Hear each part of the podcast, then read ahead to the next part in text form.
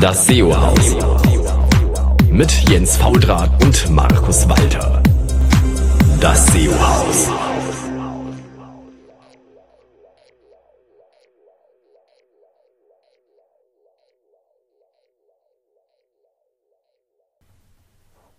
Hallo zusammen, hier ist wieder Jens Faudrat und hier ist euer ähm, SEO-Haus aus dem wunderschönen, warmen, tollen ähm, Berlin. Markus Walter ist heute wahrscheinlich in München, aber nicht hier in der Sendung, weil er gerade Urlaub hatte und da war es etwas knapp mit dem Termin. Dafür haben wir den wundervollen Mariano heute hier und sind sogar bei dir zu Gast. Sehr toll. Hallo Jens, ja, vielen Dank, dass ich zu Gast sein darf. Schauen wir mal, ob wir es nicht durchhalten bei der Hitze. Genau, äh, doch bin ich jetzt zum Gast hier.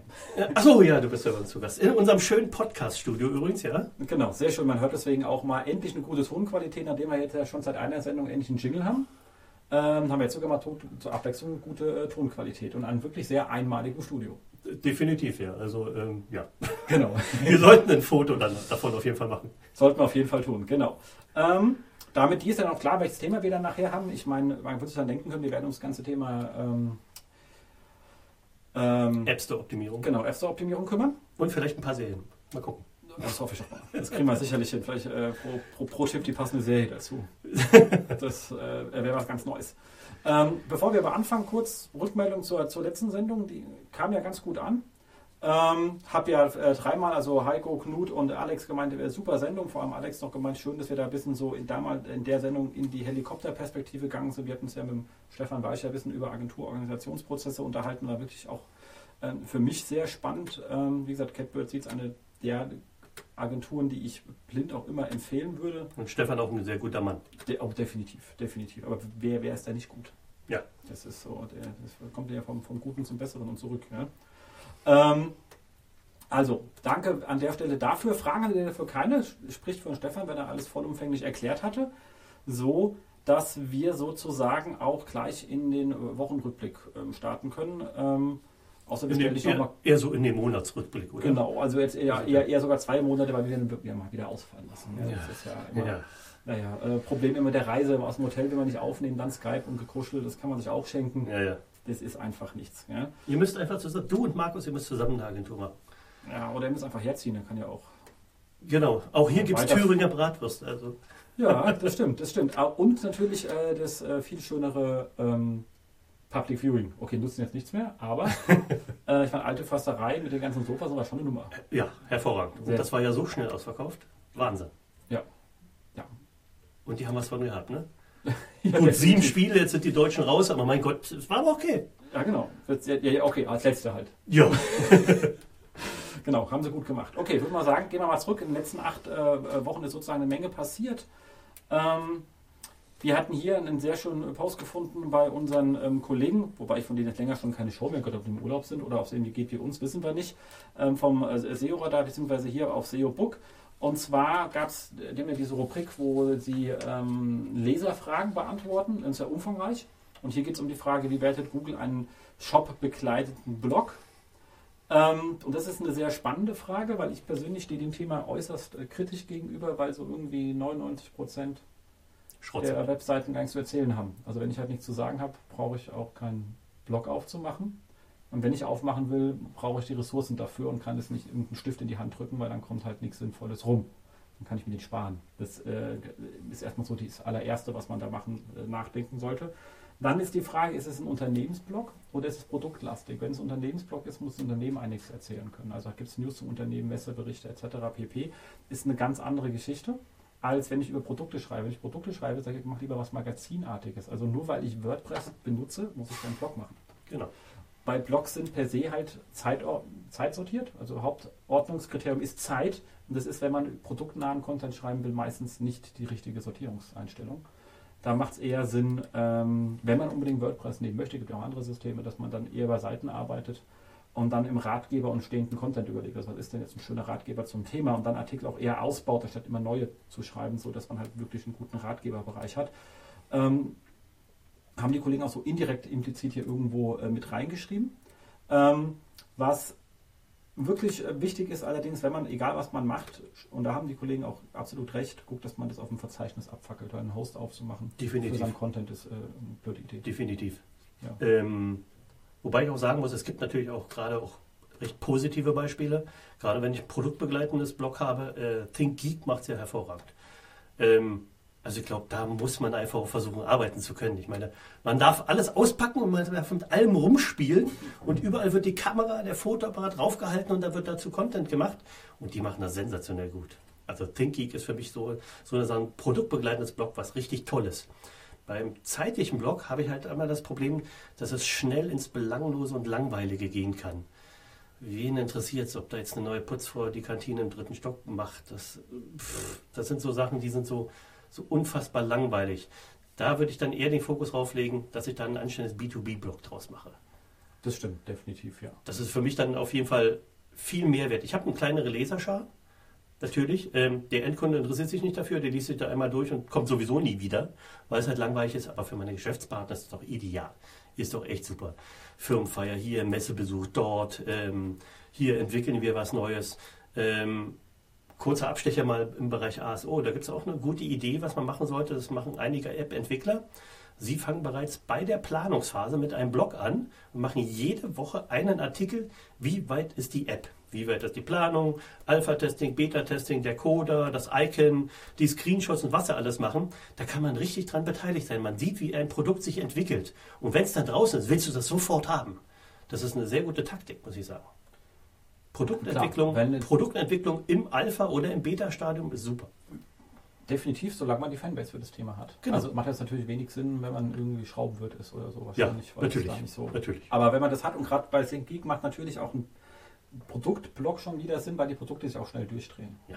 Und dann habe ich, dann ist Aktualität wieder ein Thema. Dann kann ich so Unboxing, all den ganzen Kram machen. Wenn ich jetzt aber ähm, ein Gartenmöbel habe, dann habe ich eher einen Ratgeber, wie arrangiere ich Gartenmöbel, was muss man achten, was ist der Unterschied zwischen was ich was Einklapp und Ausklapp und Umklapptisch, keine Ahnung, was da alles gibt und welcher passt zu mir eigentlich, was ist mit Holz und Klausuren und so. Das sind Themen, die ändern sich die nächsten zehn Jahre wahrscheinlich nicht. Und Da ist halt nur der saisonale Punkt da. Genau. Ne? Also Gartenmöbel im November ist halt echt ein blödes Geschäft. wenn ich eh nur Gartenmöbel habe, kann ich auch im November dann winterfest. Zum Beispiel. Aber dann ist das auch schon wieder Genau. unten angesetzt. Äh, da wird es dann halt eng zwei, drei Monate. Da muss man sich halt durchschiffen. Aber im Sommer knallt es natürlich, natürlich dafür. Genau. Und aber da macht definitiv eine, eine, themenorientierte Struktur halt mehr Ja. Sinn, als es Ja. äh, einfach ins Archiv dann irgendwann hinten weglaufen Genau. zu lassen, weil das Die. Seit Seitenstruktur und fertig, keine Timeline und gut ist. Exakt, genau. Ja. Aber wie gesagt, spannendes Thema. Man braucht aber, aber definitiv immer die, wenn man sowas machen will, einfach Ressourcen, egal wie man es aufsetzt, auf die eine oder andere Art und Weise, die einfach den Content erstellen können, die in der Lage sind, eine Kamera zu bedienen, in den Text gerade auszuschreiben. Äh, Das kann man schwer nebenher machen. Also Ja. man muss ja die Ressourcen richtig planen, sonst bleibt man halt einfach hängen. Und wichtig auch noch, und wenn ihr das, das Geräusch hört, Ja. auf meinem T-Shirt steht, Denken hilft. Denken hilft. Hilft stimmt. wirklich. Also Gehirn einschalten, selber mal als Endkunde rangehen. Also man kann sich immer die Marktbegleiter angucken, das ist klar, aber selber mal Gedank den Gedanken des Endkunden durchspinnen, damit man diesen Tunnelblick mal auflöst, hilft unwahrscheinlich. Ah, Tunnel ist. Äh, ja. Tunnel geht sowieso nicht. Aber ich weiß, dass es schwer ist, wenn man sich mit dem Thema befassen muss, was man sowieso den ganzen Tag macht und dann noch von außen noch mal rangehen. Aber es hilft, wenn man zum Beispiel aus dem Urlaub kommt und aus dem Urlaub den ersten Tag nicht seine Post macht, nicht seine E-Mails macht, sondern einfach mal in seinen Shop geht, in seinen Blog geht, raufguckt und sagt, jetzt habe ich drei Wochen das nicht gesehen, das gefällt mir so und so nicht, das finde ich gut. Eine Liste machen, was ist gut, was ist Mist und an dieser Liste kontinuierlich arbeiten. In einem halben oder in einem Jahr sieht das komplett wieder anders aus. Definitiv. Also äh, immer, immer. Und natürlich sich entsprechend seine Daten anschauen. Also nichts schöner als, Klar. Gerade wenn es um SEO geht, Kanal SEO aufmachen und Analytics schauen, was, wie ist die Seitenleistung, welche Seiten bouncen extrem hoch. Dann mal mit den Seiten in den Webmaster-Tools, muss man leider um die Ecke laufen und dort uns dann die Suchbegriffe raussuchen und sagen, was haben Leute denn eigentlich gesucht, was ich nicht hatte. Was schreiben dann die Leute bei mir in meine interne Suche rein und was wollen die denn eigentlich von mir? Das sind alles Sachen, okay, dann sehe ich ja, was sie wollen und äh, kann schauen, dass ich entsprechend Content nachproduziere. So, für mich nochmal als Content-Mensch ist es ideal. Wir haben bei uns intern die Suche schon seit zehn Jahren. Und seit zehn Jahren schreiben wir es auch mit. Weil wir einfach wissen wollen, was, wonach suchen denn die Leute? Jetzt haben wir halt 11,5 Millionen Suchen da von den letzten vier Jahren zusammengesammelt. ist unfassbar, wonach die Leute suchen und wie viel Content wir davon nicht haben. Und wir bezeichnen uns ja gerne als großes Serienportal. Wir haben ganz viel nicht. Unfassbar. Ja, Da kann man ganz viel machen. Ich war mal beim lustigen DAX-Unternehmen, also richtig schön DAX 30. Ähm, da ging es so ein bisschen, was das kann man, hat gesagt, ja, hier große Online-Marketing-Strategie und suchen jetzt Leute, die sie dabei begleiten. Und so irgendwie dritter Slide bei meiner äh, Präsentation war einfach nur die Frage von wegen, sag mal, ihr habt eine interne Suche und wenn ich da irgendetwas suche, was nicht exakt die Produktbezeichnung ist, finde ich immer gar nichts. Äh, ein bisschen komisch. Und was wird denn da eigentlich gesucht? Und da war die Rückantwort gewesen, äh, erstens, das Ding ist schon seit vier Jahren kaputt. Und zweitens, äh, deswegen werten wir es auch nicht aus. So, ach so, okay, das wird dann natürlich. Äh, Das ist ein Argument. Wird das behoben im Rahmen dieser Strategie? So, nee, nee, das ist ja interne Suche, das hat ja mit Online-Marketing nichts zu tun. So, ja, klar, kann man so sehen. Muss man nicht, aber kann man Muss so man sehen. nicht, aber kann man so sehen. Ja. Aber Also- ich muss natürlich zu, zu, zur Entschuldigung sagen, also ist, ist schon seit X kaputt, haben wir ja bei uns auch. Ja, Genau deswegen ist jetzt der Igor da, der ist jetzt anderthalb Wochen da oder zwei Wochen da und jetzt und schon geht schon fast alles. Ne? Hab schon gesehen, schon Ja, so- repariert. Na, so nicht, aber es geht endlich mal wieder was. Ach, herrlich, wunderbar. Das sind so Sachen, die sich so stapeln. Ist halt so, wenn man von einer One-Man-Show halt mal auf zwölf Leute geht, das ist halt eine andere Sache. Und jetzt brauchen wir bei Technik mal ein bisschen Nachschub. Und ähm, jeder, der im Bereich Technik Probleme hat, der soll einfach mal sich überlegen, braucht er noch drei, vier, fünf weitere Redakteure oder holt er sich mal einen anständigen Techniker, der wird auf jeden Fall ihm das Leben versüßen. Ja, das glaube ich auch. Genau. Kommen wir zum nächsten Thema. Ein Gar nicht SEO-lastig, aber eine sehr schöne äh, Präsentation. Link kommt rein. und zwar- heißt die Startup Matrix äh, Love Story und geht halt um das Thema, welche Metriken man so für ein Startup irgendwo spannend sind. Das, was wirklich an der ganzen Präsentation spannend ist, ich bin jetzt ja kein Startup, ihr werdet wahrscheinlich auch nicht großartig Startup sein, ist eher die Art und Weise, wie hier über die ganzen Metriken nachgedacht wird. Also ist so ein klassischer, ähm, ja, was soll ich sagen, so, so ein Ding, wenn man es gelesen hat, sagt man so, ah ja klar, äh, stimmt. Ähm, Klassiker, was immer, was immer wieder sich durch diese Präsentation durchzieht, ist das Thema, es ist einfach, Konversion zu steigern von den falschen Leuten. Also macht mir die Metrik überhaupt Sinn, wenn ich danach hinten die falschen Leute habe? Das stimmt genauso für Traffic, ich kann auch Traffic reinholen, das sind dann einfach die falschen. Ähm, Zielgruppe verfehlt. Genau, das ist relativ einfach. Ähm, er hat es sehr schön gezeigt, indem er einfach ähm, ähm, Banner ändert und mehr Brüste drauf macht. Also klar, mehr, mehr, mehr Ja. Traffic, aber nutzt er wie denn was? Ähm, geht so ein bisschen rum von wegen, was kann ich, ab wann setzt eigentlich Webanalyse erst an und was muss ich eigentlich schon vorher alles wissen? Äh, geht da auch ein bisschen das ganze Thema ähm, ähm, ähm, Suchauswertung mit rein, aber es ist im Großen und Ganzen ist gar nicht so wichtig, was er konkret macht, sondern eher die Art und Weise, wie da drin gedacht wird. Deswegen einfach ein Klassiker, kann ich euch nur sagen, kommt, Link kommt rein, einfach mal durchklicken, die Präsentation macht wirklich sehr viel Spaß. Also unbedingt von mir auch Empfehlung. Ähm, einer der beiden Sachen, die wirklich richtig, richtig toll sind. Du hast schon richtig gesagt, wir sind halt kein Startup mehr. Äh, also nicht, wir sind ja seit elf Jahren am Markt. Aber ähm, für mich auch wieder so interessant, äh, Produkt entwickelt. Also sie haben dann so einen Kreis gemacht. Produkt entwickelt links oben, Ja. Kunde rechts unten. Genau. Es gibt keine Überschneidung dazu. Ja. Du brauchst es nicht machen. Definitiv. Aber man sitzt halt oft drin, hat so sein Produkt im, Genau. im Auge und Tunnelblick. Ähm, ja, exakt, genau, das gleiche Thema. Ja. Ähm, dann natürlich in den letzten acht Wochen gekommen, wir können jetzt endlich unsere äh, Webseiten mit Google rendern lassen und schauen, was Google denkt, wie die Webseite aussieht. Auch mal eine nette Information. Ja.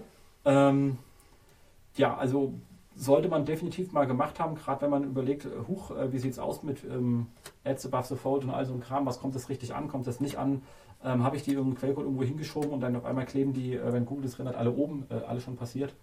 Und ähm, dabei ist, sieht meine Seite gar nicht so aus. Also sollte man ab und zu mal, gerade wenn man Probleme hat, einfach mal mit testen. Man hat in der Regel eh nur ein paar verschiedene Arten von Seitentypen. Das kann man schon durchtesten. Definitiv sollte man das testen und dann sollte man sich auf jeden Fall einen Kopf darüber machen. Links erzählt Google das, rechts erzählt Google das. Links erzählt Google ähm, Ads above the fold. Ganz, ganz schlimm, vor allem wenn die alle oben sitzen. Und rechts gibt es dann den Anzeigenguide von AdWords, der sagt, äh, von AdSense, der sagt, alles ganz oben platzieren, weil da sind sie am besten. Ja, Fantastisch. Also wenn man sie nebeneinander hält, fragt man sich auch, wer, wer erzählt da was. Das ist ja wie bei ihrem PageSpeed Guide, der immer sagt, hier externe, ähm, externe Skripte sind zu langsam, dann ist hier blödes AdSense-Skript. Also, Genau, ihr Idiot, genau. Mach's doch schneller. Ich meine, Genau. Oder? CSS Include, also CSS äh, im HTML. Und der nächste Test sagt dann, entfernen Sie Ihr CSS aus dem HTML, weil der rendert zu langsam. Äh, ja, Genau, also ja. auch ein bisschen ABM halt. genau. Kreis geschickt. Es darf ja nicht langweilig werden. Ne? Deswegen müssen wir uns auch die ganzen, die ganzen Keywords aus den Webmaster-Tools raussuchen, sonst wäre es ja zu langweilig. Das stimmt. Das stimmt, wobei äh, da, oh, das habe ich jetzt gar nicht hier drin. Ähm, okay, da müsst ihr ohne Link mit leben, aber ist eine schöne Sache. Ähm, ich glaube, wir werden dazu auch mal einen Blogpost schreiben, zumindest jetzt bei mir auf der Agenda, wenn wir mal Zeit haben. Ähm, äh, Keyline-Tools. Okay. Kennst du? Nein. Kann ich dir äh, ähm, sehr empfehlen. Ist äh, sozusagen ähm, Webmaster Tools on Steroids, was die Daten betrifft. Mhm. Ähm, Gerade wenn du sagst, was ja auch Sinn macht, damit du an mehr Keyword-Daten rankommst und auch an mehr Fehler und auch spezifischer, ähm, macht es ja Sinn, alle Verzeichnisse nochmal gesondert zu verifizieren. Ja. Dann kriegst du halt pro Verzeichnis nochmal die Top-Suchbegriffe und da du mehr runterladest, ja bei 2000 limitiert bist, kriegst du dann halt mehrmals die Sachen. Hast großes Problem, wenn du deine www, deinen Haupthost mit drin hast, dass da natürlich Doppelungen drin sind. Ja. Du kannst den Keyline-Tools einfach Zugriff auf die Webmaster-Tools geben, der schmeißt erstmal alle Dupletten raus. Dann kannst du die schön segmentieren, das heißt, er macht, er kann Segmente anlegen nach Fahrtstruktur. Dann führt er dir die nochmal alle zusammen ähm, und sagt dir dann auch, wie ist die durchschnittliche CTR-Entwicklung pro Segment, den du hast. Weil er die, dich die CTR-Daten, hast du ja pro, wenn du ein Keyword aufklappt, siehst du ja, wie oft was in welcher Position, Genau. wie ist die CTR. Und das macht er dann mit den ganzen Cluster. Geil. Und wenn du dann kannst du nochmal Cluster nach Keywords definieren. Sag bitte nur alle Suchbegriffe, die enthalten das, das und das, aber nicht das. Also du kannst sie auch schön sauber diskriminieren, sodass du halt die sauber zugeteilt hast und siehst dann auch wieder, wie sich die CTR über den ganzen Block entwickelt. Äh, schön eingekraut, wenn der Signifikanzlevel nicht erreicht ist, weil du zu wenig Anhalt hast, aber Mhm. ansonsten kannst du schön machen. Und dann kannst du nochmal jedes Segment ähm, bei dir intern mit einer Conversion-Wahrscheinlichkeit als auch einen Wert hinterlegen und kannst dann sagen, wie viel, wie viel Umsatz oder wie viel EBITDA hätte ich denn mehr, wenn Mhm. ich in diesem ganzen Block in einer Position höher bin. Äh, und das kannst du halt alles da drin. Kann man auch alles sich in Excel runterziehen und bauen, aber da geht es halt automatisch und hast noch viel schönere Excel-Exports nach draußen. Also das Okay. ist wirklich, Ist es ein Desktop-Tool oder ist es ein Server-Tool? das ist ein, das ist ein Server-Tool.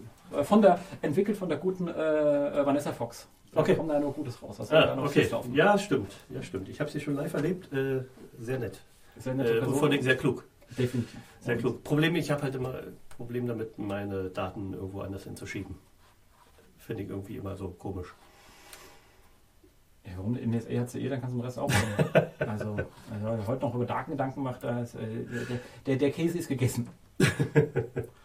ähm, muss man mal so sagen. Nee, also im Großen und Ganzen hast du natürlich auch da die ganzen klassischen Geschichten. Ich meine, wie gesagt, die Daten kriegst du von aus der USA über die Webmaster Tools, dann kannst du auch dort nochmal bei irgendjemandem verarbeiten. Das Analytics liegt auch in der USA und jeder hat Zugriff drauf. Also, ähm, so, also zur Konkurrenz, wenn sie es nicht verkaufen, dann können sie den Laden zumachen. Also es ist das Gleiche und äh, alle anderen, die da auf diesem dummen Ding rumschnorcheln, die Schnorcheldienste haben sie eh. Also kriegst du da jetzt auch nicht mehr auseinander. Und es spart dir halt wahnsinnig viel Arbeit. Aber dann könnten wir doch gleich zu denen gehen. Dann können sie uns die Auswertung rüberschicken. Dann brauchen wir die Tools nicht. Also die haben sie sowieso da. Ja, aber die gucken ja nach anderen Sachen. Ach so, die gucken Das nach anderen. Das stimmt, ja, ja. Die haben wahrscheinlich ihren Cube irgendwie anders äh, gesliced. Oder Obwohl dieser Tweet natürlich vom, äh, von der CIA, vom offiziellen CIA Twitter-Account war natürlich toll.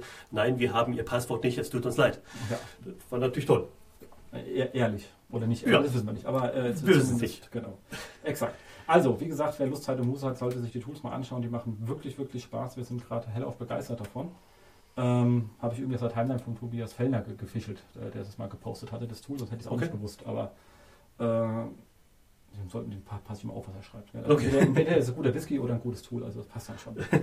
ähm, so, dann haben wir hier einen schönen Kommentar von ähm, Hans Grunberg zum Thema äh, macht Google jetzt das Internet kaputt. Und zwar ist es ein Kommentar, weil genau dieser Artikel, neue Suchalgorithmen macht Google das Internet kaputt, stand auf der Welt. Und es war ein grottenschlechter Beitrag. Deswegen hat er sich bemüßigt gefühlt, den zu kommentieren, weil natürlich die Kollegen von der Welt so nett waren und haben einfach SEO und Spam immer in den gleichen Kontext gestellt und dann nicht unterschieden äh, und da sozusagen einen großen Artikel gemacht, dass äh, Google da gegen SEOs vorgeht, was ja de facto nicht der Fall ist. Leute, die ordentliches SEO machen, unterstützen sie ja an Natürlich. jeder Ecke. Es gibt die, Ja. die Hangouts, es gibt die entsprechenden, äh, es gibt die Webmaster-Tools. Es gibt den SEO-Leitfaden, den ich Genau. wirklich jeden ans Herz legen kann. Besser geht's nicht. Einfach erklärt und man kommt auf jeden Fall in dieses Thema rein. Auf jeden Fall. Also das ist wirklich ein sehr schöner Leitfaden. Ich empfehle ihn auch immer gerne. Ja. Auch. Äh, ja. Ähm, was haben wir noch Schönes? Äh, ich habe was ganz Schönes gefunden, jetzt auch nicht so, äh, würde dich wahrscheinlich auch äh, sehr interessieren, und zwar von der ähm, Republica. Ein, ein Vortrag zum Thema ähm, Structured Journalism. Den habe ich schon, ich glaube, ich habe ihn, äh, also den, Ich Die- habe ihn die- nicht gesehen. Die Folien, gesehen habe ich nicht. Die Folien bin ich zweimal durchgegangen und ich habe mir den, das Audiofile dreimal angehört, schon mittlerweile. Da ist so viel Information drin, man müsste quasi mitschreiben. War- Unfassbar. NZZ Labs ist sowieso zu empfehlen. Ähm, also ich würde sagen, das ist schon Zukunft. Das ist schon, die, die, die, kommt, die kommt jetzt langsam hier an. Äh, was heißt langsam? eigentlich schnell. Sie, oder sie ist schon da. Kommt doch nicht drauf an, wie man es macht. Ja, es gibt halt wenige, die so, also wir sind ja auch ein bisschen im Verlagsbereich unterwegs. Es gibt Verlage, ein paar wenige, ich weiß nicht, ob, die, ob, ob, ob man die in einer Hand oder noch zwei braucht abzählen kann, die sauber denken. Es gibt aber wahnsinnig viele, gerade die ganzen regionalen Tageszeitungen, die sind, boah, die sind froh, wenn sie ihr Content-Management-System morgens ankriegen. Also, ähm, ja, das, äh, ja, das ist schon klar. Aber was Sie hier haben, und das ist wirklich sehr spannend, die haben das, das Artikelproblem genannt und das ist halt auch genau das, was es geht. Also ein Artikel wird halt im Großen weiter, heute noch geschrieben wie für eine Zeitung im Großen und Ganzen. Ja. Und ähm, er ist da, er ist fertig, er ist raus, er ist weg. Exakt. Und vor allem wird er halt, je älter er wird, desto wertloser wird er. Ja. Weil, äh, und die Daten sind halt unstrukturiert in diesem Artikel drin. Ich kann damit nichts machen. Ja. Sie hängen so drauf. Ähm, das allererste, was dann noch manche hinkriegen, die einen mehr oder weniger gut, manche sehr gut, ist zumindest mal so ein Meta-Layer drüber zu legen, in dem sie zumindest ähm, äh, die Singer halbwegs sinnvoll verschlagworten. Wenn es geht, noch nach Entitäten, also Personen, Orte etc., sodass ich dann en bloc mir halt ähm, eben sinnvolle Schlagwortseiten zusammenlegen kann. Ähm, das zweite Thema, was in die Richtung geht, da ein bisschen mehr in kleineren Einheiten zu denken, sind Live-Ticker. Also wo ich wirklich einfach nicht sage, ich mache wie früher immer, es gibt ein neues Ereignis, es gibt ein Update zum Artikel oder es wird ein neuer geschrieben, sondern ich ticke halt immer rein, was passiert. Funktioniert ja auch in News wesentlich besser, weil die URL genau. einen Thementrust aufbaut, auch in, in, in News. Ähm, macht einfach Sinn. Aber dann haben sich hier viele schöne Beispiele ähm, gebracht mit diesen ähm, ähm, Card-Stacks und äh, was es sonst noch alles, Story-Streams, wie man halt, wenn man versucht, also gerade mit New York Times, die sieht zwar per se immer erstmal hässlich aus, die New York Times-Seiten, weil die doch sehr reduziert sind, ähm, aber sie machen einfach Sinn mit Timeline auf der einen Seite, also nach Zeit sortiert, nach Entitäten sortiert. Ich kann mich in ein Thema beliebig tief reintrillen. Ähm, und das ist halt schon einfach etwas unwahrscheinlich Starkes. Und deswegen, wenn man das jetzt noch schön auf eine App legt oder sonst was, hat man halt ein richtig gutes äh, Nachschlage und Nachrichten in einem. Also das ist halt das Thema Nachschlage, Zusammenwachsen mit Nachrichten. Ist ja bei euch auch, habt ihr auch diese schönen Serien, Episoden-Guides, Personen-Guides, wo man sich auch Genau. gut von einem zum anderen durchnavigieren kann. Das ist aber Ähm, bloß aus Faulheit entstanden, weil ich war halt zu faul, nochmal zurückzuklicken. Deswegen habe ich mir überlegt, kann man doch gleich in dem Artikel einen Darsteller anlinken, weil dann kann ich gleich draufklicken, bin ich da. Genau. Reine, aus reiner Faulheit entstanden. Aber ich wollte nochmal zu der New York Times sagen, die haben natürlich auch noch ein bisschen Geld links und rechts übrig. Die können sich das natürlich erlauben, mal drei, vier Monate. Drei, ja, ja. Drei, vier, die haben halt mal drei, vier Monate Zeit, dass sich drei, vier, fünf Leute damit beschäftigen. So hatten eine kleine Wald- und Wiesenfeldzeitung, hat sowas einfach nicht. Die können sich das nicht leisten. Was ich aber nicht verstehe, ist, dass dann Große sich das bei uns nicht leisten. Dass die das nicht machen. Wenn ich jetzt die aktuelle Ausgabe eines ehemaligen Nachrichtenmagazins lese, da muss ich auf, auf meiner App viermal scrollen, bis ich kein Fußballthema habe. Das kann es doch, das kann's doch noch auch nicht sein. Ich schreibe, ja- die, die schreiben ja nur noch für den Traffic. Die schreiben ja nicht mehr mehr Nachrichten. Die schreiben nur noch für den Traffic. Sieben Gründe, warum Argentinien gewinnen wird. Das tut mir leid, das gehört in kein Nachrichtenmagazin. Das gehört in BuzzFeed oder in Huffington Post oder in Heftig und wie sie alle heißen. Da gehört es hin. Da müssen sie sein. Aber so hat dann einem ehemaligen Nachrichtenmagazin nichts zu suchen. Definitiv. Also da, gebe ich dir recht. Hast, also absolut. Äh, aber die brauchen halt auch Traffic. Ist schon klar, aber ich, würd, ich, ich würde dafür bezahlen, wenn sowas da nicht drin ist. Deswegen bezahle ich dafür auch nicht, weil es da drin ist. Weil wegbezahle ändert sich nichts. Das stimmt. Ähm, wobei, wie gesagt, ich glaube, das hier ein, das eine Problem, was schreibe ich, das zweite ist, wie organisiere ich eben meine Daten und begreife ich meine Ja. Artikel nicht als eine stehende tote Einheit, die äh, irrelevant ist. Also die, die in drei Wochen kein mehr, oder sogar, ich meine, gerade diese siebener Listen sind ja heute schon absolut obsolet. Genau. Die könnten Ähm, jetzt eigentlich auch gelöscht werden. Die können raus. Die vermüllen im Prinzip nur meinen eigenen Index. Äh, Das ist so ein Klassiker, den wir auch öfters mal bei, bei Verlagen angebracht haben. Aber man kennt das, wenn ihr hier sowieso 90% DPA, DC habt, bestenfalls mal einen Titel nachgeschrieben, Genau. dann guckt ihr die Dinger äh, ähm, ähm, nach, nach, nach so sieben Tagen zumindest mal auf No-Index setzt, Genau. weil ihr müllt euch dann so einfach den Index voll mit Scheiß, den wirklich keine Sau mehr braucht. Das machen wir bei uns bei, bei TV-Kritiken so. Wenn wir Einzelkritiken haben, nach 72 Stunden wandert das Ding in den, in den Container zur Serie, in diesem Seriensilo rein. Mhm. Ähm, True Detective zum Beispiel, gibt es jetzt ein aktuelles Review, das wandert dann bei True Detective. Folge 6 halt in das Silo rein, das hängt dann da. Das hat, obwohl es noch eine News war, vor 72 Stunden, hat das jetzt nichts mehr mit News zu tun. Ja. Ist einfach so. Da war es noch neu, jetzt ist es nicht mehr neu. Wir ziehen es dann nochmal hoch, wenn die, wenn, wenn, die, wenn die Ausstrahlung in Deutschland ist, weil es, dann auf der Startseite ist und der Leser findet es einfach viel schneller. Wenn ich jetzt so Kästchen machen würde, da, da rechts guckt sowieso kein Mensch mehr hin. Ja, genau, Marginarspalte Ähm, ist halt für die Tonne. Genau, deswegen hauen wir es dann in die Mitte abends. Sieht man schön bei uns auf der Seite, da sind halt die wichtigen Sachen sind halt da, die wichtigen Reviews sind da, die sind dann alle auch schon zwei Jahre alt, das mag ja sein. Aber sie sind ja auch nicht weniger aktuell, weil die Folge läuft ja gerade erst in Deutschland. Aber sie ist halt keine News mehr. Fakt, Ende, aus. Und das steuert ihr aber, ihr arrangiert die Startseite schon auch selbst. Äh, Oder ja. viele, die teilweise auch datengetrieben nochmal. Na, wir haben Tests laufen mit einer gewissen Prozentgruppe. Da haben wir mal ein Tool mit Pascal Fatou entwickelt, wo wir gesagt haben, auf welcher Position klickt welcher Artikel wie, wo und muss die dann entsprechend neu äh, arrangiert werden. Das haben wir schon. Ähm, da testen wir eine Weile rum. Jetzt ist die Igor da, dann machen wir noch mit dem, ähm, mit dem Matthias Jugel, die haben ähm, die Truppe haben für uns Serienradar gemacht, wo wir viel mit Social Media machen. Die müssen wir jetzt alle mal in ein Boot kriegen und dann wollen wir doch mal gucken, was macht eine dynamisch ausgelieferte Startseite gegenüber eine, die ein Redakteur pflegt. Und dann lassen wir die mal gegeneinander spielen. Dann gucken wir mal, was passiert. Sehr spannendes Thema, was wir dieses Jahr noch angehen werden. Ähm, ich persönlich halte von sta statischen Startseiten gar nichts. Ähm, wir haben mittlerweile bei uns so eine Art, das nennt sich einen Serienempfehler. Das heißt also, du ähm, hast ja, wenn du so eine, durch so eine Website gehst, ein gewisses Profil angelegt. Du interessierst dich für Dramaserien, du interessierst dich für Comedy und du interessierst dich für Sci-Fi. Und du hast da dann irgendwann mal so deine Trott. Und da experimentieren wir gerade viel mit rum, dass wir sagen können, wir spielen halt Affiliate-Links raus zu dem Profil, was der, was der Leser bei uns hat. Wir versuchen, dass wir Trendings, die bei uns statisch aussehen, aber nicht statisch sind, ähm, mal einzuspielen für ihn. Und dann gucken wir einfach mal, klickt er denn wirklich drauf? Aber wir messen es dann auch. Und wenn es nichts bringt, dann schmeißen wir es halt weg. Dann holen wir es auch nicht wieder raus, weil das ist dann halt, das Thema ist halt durch. Und wenn es dann halt was bringt, dann versuchen wir daraus einen Prozess zu machen, dass wir sagen, okay, ähm, wir haben jetzt für den, für den Leser aus der Sci-Fi-Ecke nicht so viel. Machen wir doch mal wieder so eine Top-Ten-Liste dazu. Gucken wir mal, wie sieht es denn bei den DVDs und bei den Streams und bei den, selbst bei den Soundtracks aus. Können wir den Leser dazu noch, noch bringen?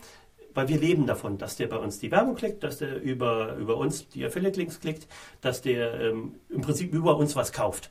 Und wenn wir den Leser da entsprechend ähm, kanalisieren können, dann ist das für, für uns, für den Umsatz super. Klingt auf jeden Fall cool. Ja, nee, so muss man es auch machen. Schöne Grüße an Karl, der hat mich erst auf die Idee gebracht. Ja, das macht er. Ja. Das macht er öfter. In einem Nebensatz, muss man sagen. Ja? Also, ja. wie, er, wie er immer so ist. Exakt. Kommen wir, also wie gesagt, die Präsentation kommt rein, lohnt sich dringend mal äh, mit Zeit und Muße Oh, sehr, sehr, viel, sehr viel Zeit nehmen. Ähm, ich habe jetzt schon, ich glaube, anderthalb Tage damit zugebracht und ich werde es auf jeden Fall, ich glaube, ich werde da nochmal anderthalb Tage drin versenken. Ähm, ich habe mir schon sehr viel mitgeschrieben.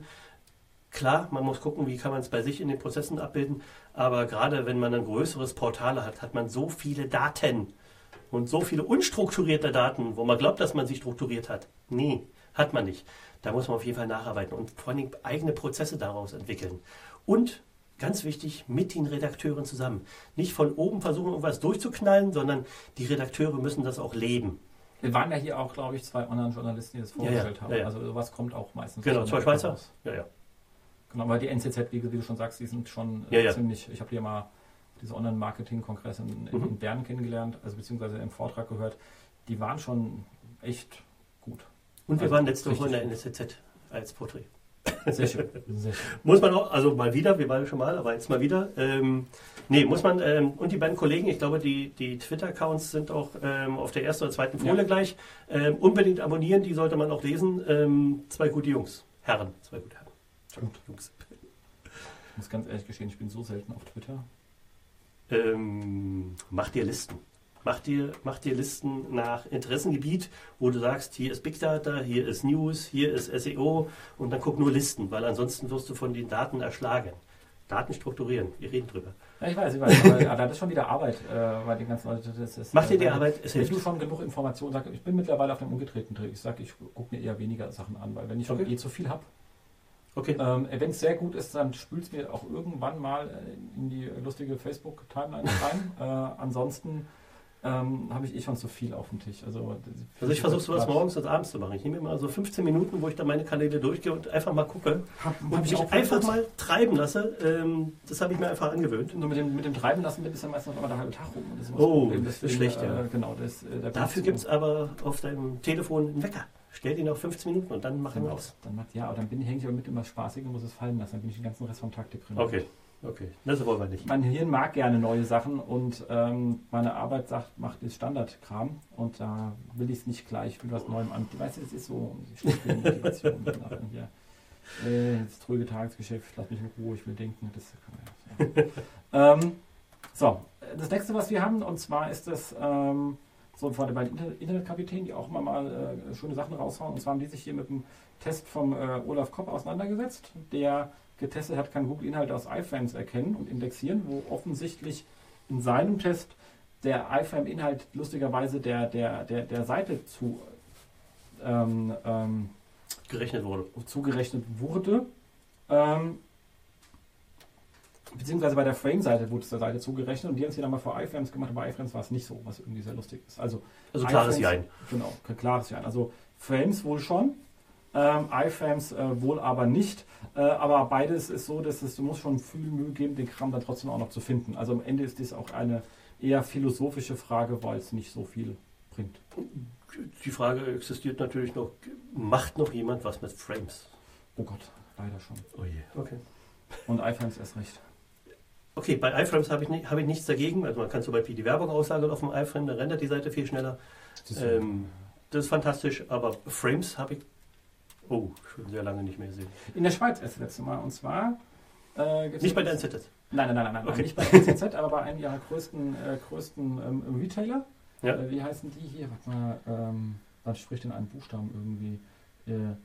Äh, Mikros. Man sagt auch Mikro. Mikro.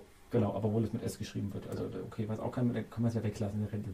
Aber egal. Also weil bei Mikro, und zwar Mikro hat, hat irgendwie so einen Standardladen, also hier so für Obst und Gemüse und so mhm. Nahrungsmittel etc., der heißt Le irgendwas, weil sie auch Franzosen rumlaufen und der hat ähm, eine Website und da war klassisch Navigation und Content schön über Frames. Ich habe also Frame, mhm. Frame, da dachte ich, oh mein Gott. Das war ja, ich habe ja so ein bisschen einen Vortrag gemacht von wegen, wo, wie, wo steht in der Schweiz im SEO. Da dachte ich, wie nehme ich mir gerade den größten dort und habe dann gleich so Sachen gefunden, so wow, das ist ja geil. Hast du das ja, gesagt? Ja klar, in der, das war ja mein Teil meines Vortrags. Ah, okay. Also ich habe gerade gesagt, okay, man kann entweder SEO sie begeistert oder, Mikro. War sie begeistert oder haben sie mit Obst geworfen? Zum Glück hatten sie keins dabei. Gut, okay.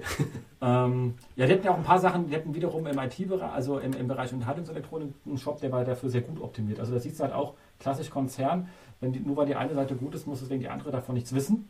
Ja. Ähm, klassische Konzernproblematik. Also das heißt, da sind durchaus Leute, die wussten, was sie tun, auf der einen Seite und auf der anderen Seite war wahrscheinlich einfach, da war definitiv niemand, der das Netz gesehen hat. Also das war echt 98. Also so sah auch die Seite aus. Ich gedacht, wow, das ist ja wow. Kombinat Niveau. Ja, sehr ja, schön. Ähm, ja, was haben wir noch hier? Ähm, Kai äh, Spießersbacher hat sich auf Search One auseinandergesetzt mit, äh, mit dem etwas heftigen Titel Apples Frontalangriff gegen Google. Der ähm, Titel ist ja ein bisschen übertrieben vielleicht. Ja. Ähm, aber ein spannendes Thema und zwar ging es ähm, um das Thema ähm, Spotlight äh, im ähm, OS X whatever, keine Ahnung, ich bin ja Yosemite. Ja, Yosemite genau. heißt die neue Version. Äh, ja. Exakt so. Okay. Jetzt machen sie halt, früher haben sie halt Tiere gemacht, jetzt machen sie lustige Berge, die im Weg stehen. Sollen sie machen. Genau. Wie es heißt, ist wahrscheinlich vollkommen wurscht. Ähm, für mich ist es der Knowledge Graph als Desktop-Variante, weil mehr ist es nicht. Ähm, für den Otto-Normalverbraucher ist es natürlich klasse. Wenn er so eine Megathemen hat, wie zum Beispiel irgendeine Bürger anzeigen lassen oder Yosemite Nationalpark, er braucht nicht mehr auf die Seite rauf, er hat alle Informationen da. Das ist toll, wenn es halt um Standardinfos gibt, äh, geht. Aber wenn ich dann um Shopping-Themen geht oder so, da sehe ich noch nichts. Tut mir leid. Wobei Sie ja schon sagen, gerade jetzt im Bereich, also im, im Shopping im Sinne von Desktop-Applikationen durchsuchen Sie gleich den App Store mit. Ja. Also das ist natürlich schon schön. Ja. Ähm, ansonsten benutzen Sie für Local Yelp. Okay, das ist das Gutes, weil in Deutschland. Okay, die streiten ja gerade mit Google. Äh, genau. Ähm, aber das Schöne ist halt, wie es ins Betriebssystem integriert ist. Ich halt eine Suche habe, die einfach über nicht nur über meinen Desktop sucht, weil halt, wer hätte schon Desktop-Suchen benutzt? Das ist ganz andere Scheiße. Keiner. So, aber wenn die Dinger mal so sind, dass sich von dort aus sich Leute angewöhnen, dass sich jede Art von Recherche, also wenn sie es mal angewöhnen, bisher ist ja jeder Versuch, Desktop-Ads oder Such, Suchlösungen äh, für einen Desktop, den der irgendwie gescheitert hat, der immer keine Sau benutzt. Ähm, aber wenn es mal hinkriegen, das zu machen, äh, ist es sicherlich äh, ein Zugang in Suche, das vielleicht ein bisschen die Marktanteile herschieben könnte. Also ich, Sie sprengen ja Bing an und was da schon ist, ähnlich wie Sie es hier zeigen, soll ja auch in, ähm, im, im, äh, in, in Windows 8.2 auch Bing integriert werden, auch als komplettes Desktop-Search über den Desktop. mit Websuche, also erstmal schnell Suche in Wikipedia, Websuche und dann sogar, und das ist, fand ich, äh, wenn das dann Leute mal annehmen, sehr spaßig, du kann, man kann in diese Laptop-Suche dann hier rein Werbung buchen. Das ist Äh. natürlich, äh, ob, ob, ob das, wie das so ankommen wird auf der Nutzerseite, weiß ich jetzt nicht, gell? aber äh, dem Kunden ein bisschen Werbung aus seinem äh, ähm, äh, Bing äh, Ad Network direkt auf den Desktop zu knuddeln. Das ist schon, der direkte Draht zum Kunden ist schon nicht schlecht. Man muss halt nicht mehr über Google gehen, das hat schon was. Genau. Kein Mensch sucht bei Bing, also bei uns nicht. Äh, sieht woanders anders aus, aber äh, Ja, auch nicht anders so. Ähm, ja, äh, Wobei Bing sagt, und das äh, ich meine, war ja auf der, ich war auf der SMCO, ein sehr, sehr schöner Vortrag, da hatte ich das auch, was Bing da plant, alles, ähm, dass ihre Nutzer kaufkräftiger sind. All die, weil die per se, also Bing sagt das jetzt, kann man das glauben oder nicht glauben. Ich glaube es in, daher, weil wir ähnliche Auswertungen damals über die ähm, T-Online-Suche hatten, hatten das gleiche. Also obwohl die ja mit Google funktioniert, kann man ja trotzdem sagen, kam über T-Online oder nicht. Und Google selber hat ja hinten die Daten. Und die haben uns immer gesagt, dass die Kunden von damals T-Online per se ähm, äh, kaufkräftiger sind, bei dem Durchschnitt fünf Jahre älter sind. Und Ist das ja auch klar. Bing ähnlich sein. Ist ja auch klar, Google hat zu viele O's, da vertippt man sich mal schnell und Bing ist vier Wörter, zack, Ende. Nein, aber ganz ehrlich, der, der Silver Surfer, der äh, kriegt sein Tablet. Das hat er von, von seinen Enkelkindern zu Weihnachten gekriegt, das macht er auf. Der ändert die Standardsuchmaschine nicht. Warum sollte er das machen? Er klappt auf, er klickt was in den Suchschlitz, Enter und es ist da. Der ist doch zufrieden. Ja. Dem ist dann die Werbung wurscht und wenn die Werbung noch zum Produkt passt, auch kaufe ich. Zack. Ist doch super. Definitiv. Also für, für, für, für einen Marketingmenschen ist das natürlich echt super. Ich bin halt direkt auf, auf dem Desktop bzw. auf dem Tablet drauf. Super. Ich glaube halt nicht, dass sich großartig noch Desktop oder Laptops halten werden, außerhalb der Tech-Branche. Kann ich mir nicht vorstellen. Also meinem Bekanntenkreis bin ich so ungefähr der Letzte, der noch einen Laptop hat. Ähm, alle anderen haben nur Tablets. kein, den kann ich umkippen, dann ist er auch. also. Alle anderen haben Tablets. Also Ja. ist so. Deswegen, also das Ja, klassisches Consumer-Produkt halt für alle, Ja, die, alle, alle, die nicht schreiben wollen. genau Couch-Produkt, klicken, ein Klickprodukt. Genau. Du jetzt kaufen. Ja, Exakt. genau. Cool. Auf der Werbung stand, auf dem Banner steht hier klicken. Also ich geklickt. Stand ja da, muss ich machen. Exakt. Klar, Ja. Handlungsanweisungen hilft Genau. immer weiter. Genau. So, kommen wir zu einer anderen klaren Handlungsanweisung. Und zwar ähm, hat sich Julian auf Seokratie ein bisschen mit den äh, so wie Lichter Contest, äh, Jungs, nichts, so wie nichts gegen euch, aber die scheiß SEO Contest Kacke kann ich einfach nicht mehr sehen. Ähm, Wir sind zu zweit. Genau, ich habe sowas auch noch nie mitgemacht. Ich habe gedacht, was eine Zeitverschwendung, wie, wie langweilig muss mir sein, bei so einem Contest mitzumachen. Ähm, aber es machen Leute mit und Julian hat natürlich das gemacht, was man dann eigentlich machen sollte, bei so einem Contest mal zu gucken, was die Leute da eigentlich tun. Und was er dann geschrieben hat, war natürlich wirklich mal klassisches, äh, Google sagt das eine und kann halt das andere auch nicht. Ähm, was halt für einen Kack noch funktioniert. Und zwar Klassiker angefangen von Kommentar-Spam bis zu ähm, Und ich ähm, glaube, deswegen reden wir auch heute noch darüber, weil das halt die wirklich die, die Blaupause dafür ist, was gesagt wird und was wirklich geht. Exakt. Und jeder, also auch mit den lustigerweise, und das finde ich dann, das hat mich dann etwas überrascht, Leute das machen, und zwar Footerlinks auf ähm, gehackten Domains, also mal da ohne Scheiß. Ich, ich verlinke mich nicht auf einer gehackten Domain auf mich selber, weil Hacking per se eine Straftat in diesem Scheißland ist. Genau. Also da muss einer, da muss einer wirklich so hohlproschig sein, dass ich nur sagen kann, okay, Das war so wie. SMS, glaube ich. Ne? Naja, also dann, wenn, wenn, wenn er immer wir uns treffen, machen bitte einen großen Bogen um mich, ich will dich nicht kennen. Ähm, ansonsten natürlich klassischer Footerlinks, Pressemitteilungen in Portalen, wo man wirklich keine Pressemitteilung haben möchte, äh, komplett kontextbefreit mit Display None und all so ein Scheiß. Und es funktioniert halt. Du musst natürlich ganz klar sagen, es funktioniert, weil es ein zeitlich begrenztes Thema ist. Ja. Also es hört irgendwann auf. Das heißt, Ja. ich kann hier das Risiko fahren, mir das Ding nachher zu verbrennen. Dauerhaft wissen wir alle, geht es nicht mehr, aber es ist halt erschreckend, dass sowas halt doch über Wochen funktioniert. Das geht, ja, ja, das geht schon Wochen.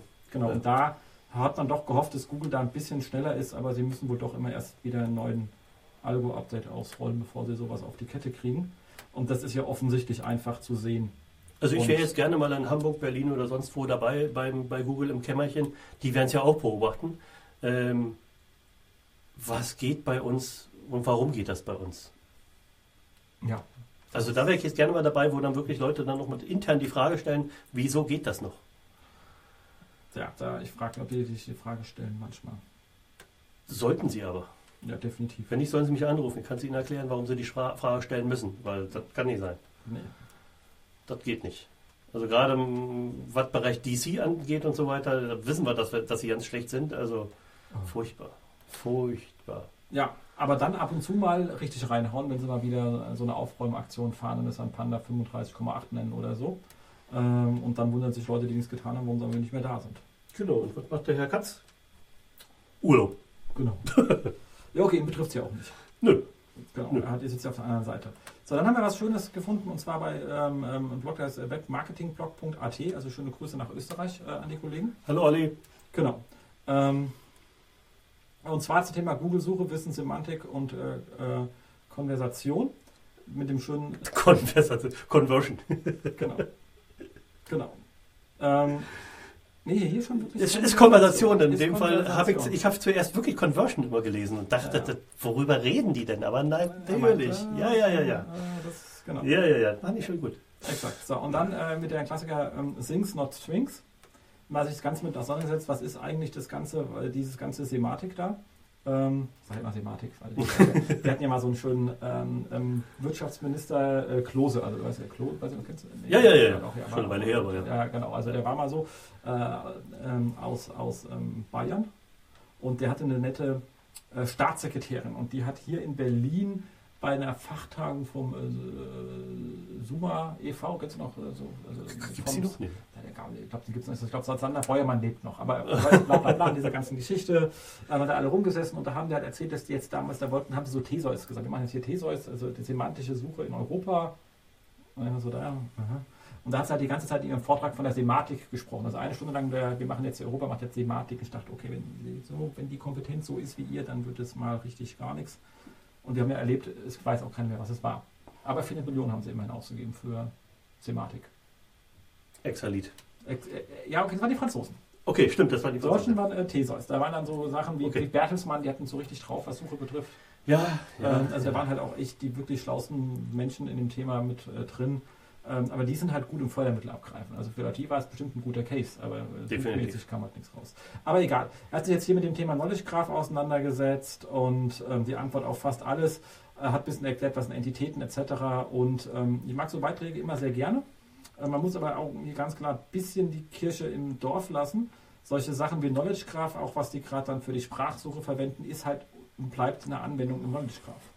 Ja. Das hat mit der normalen Websuche halt mal gar nichts Nein. zu tun.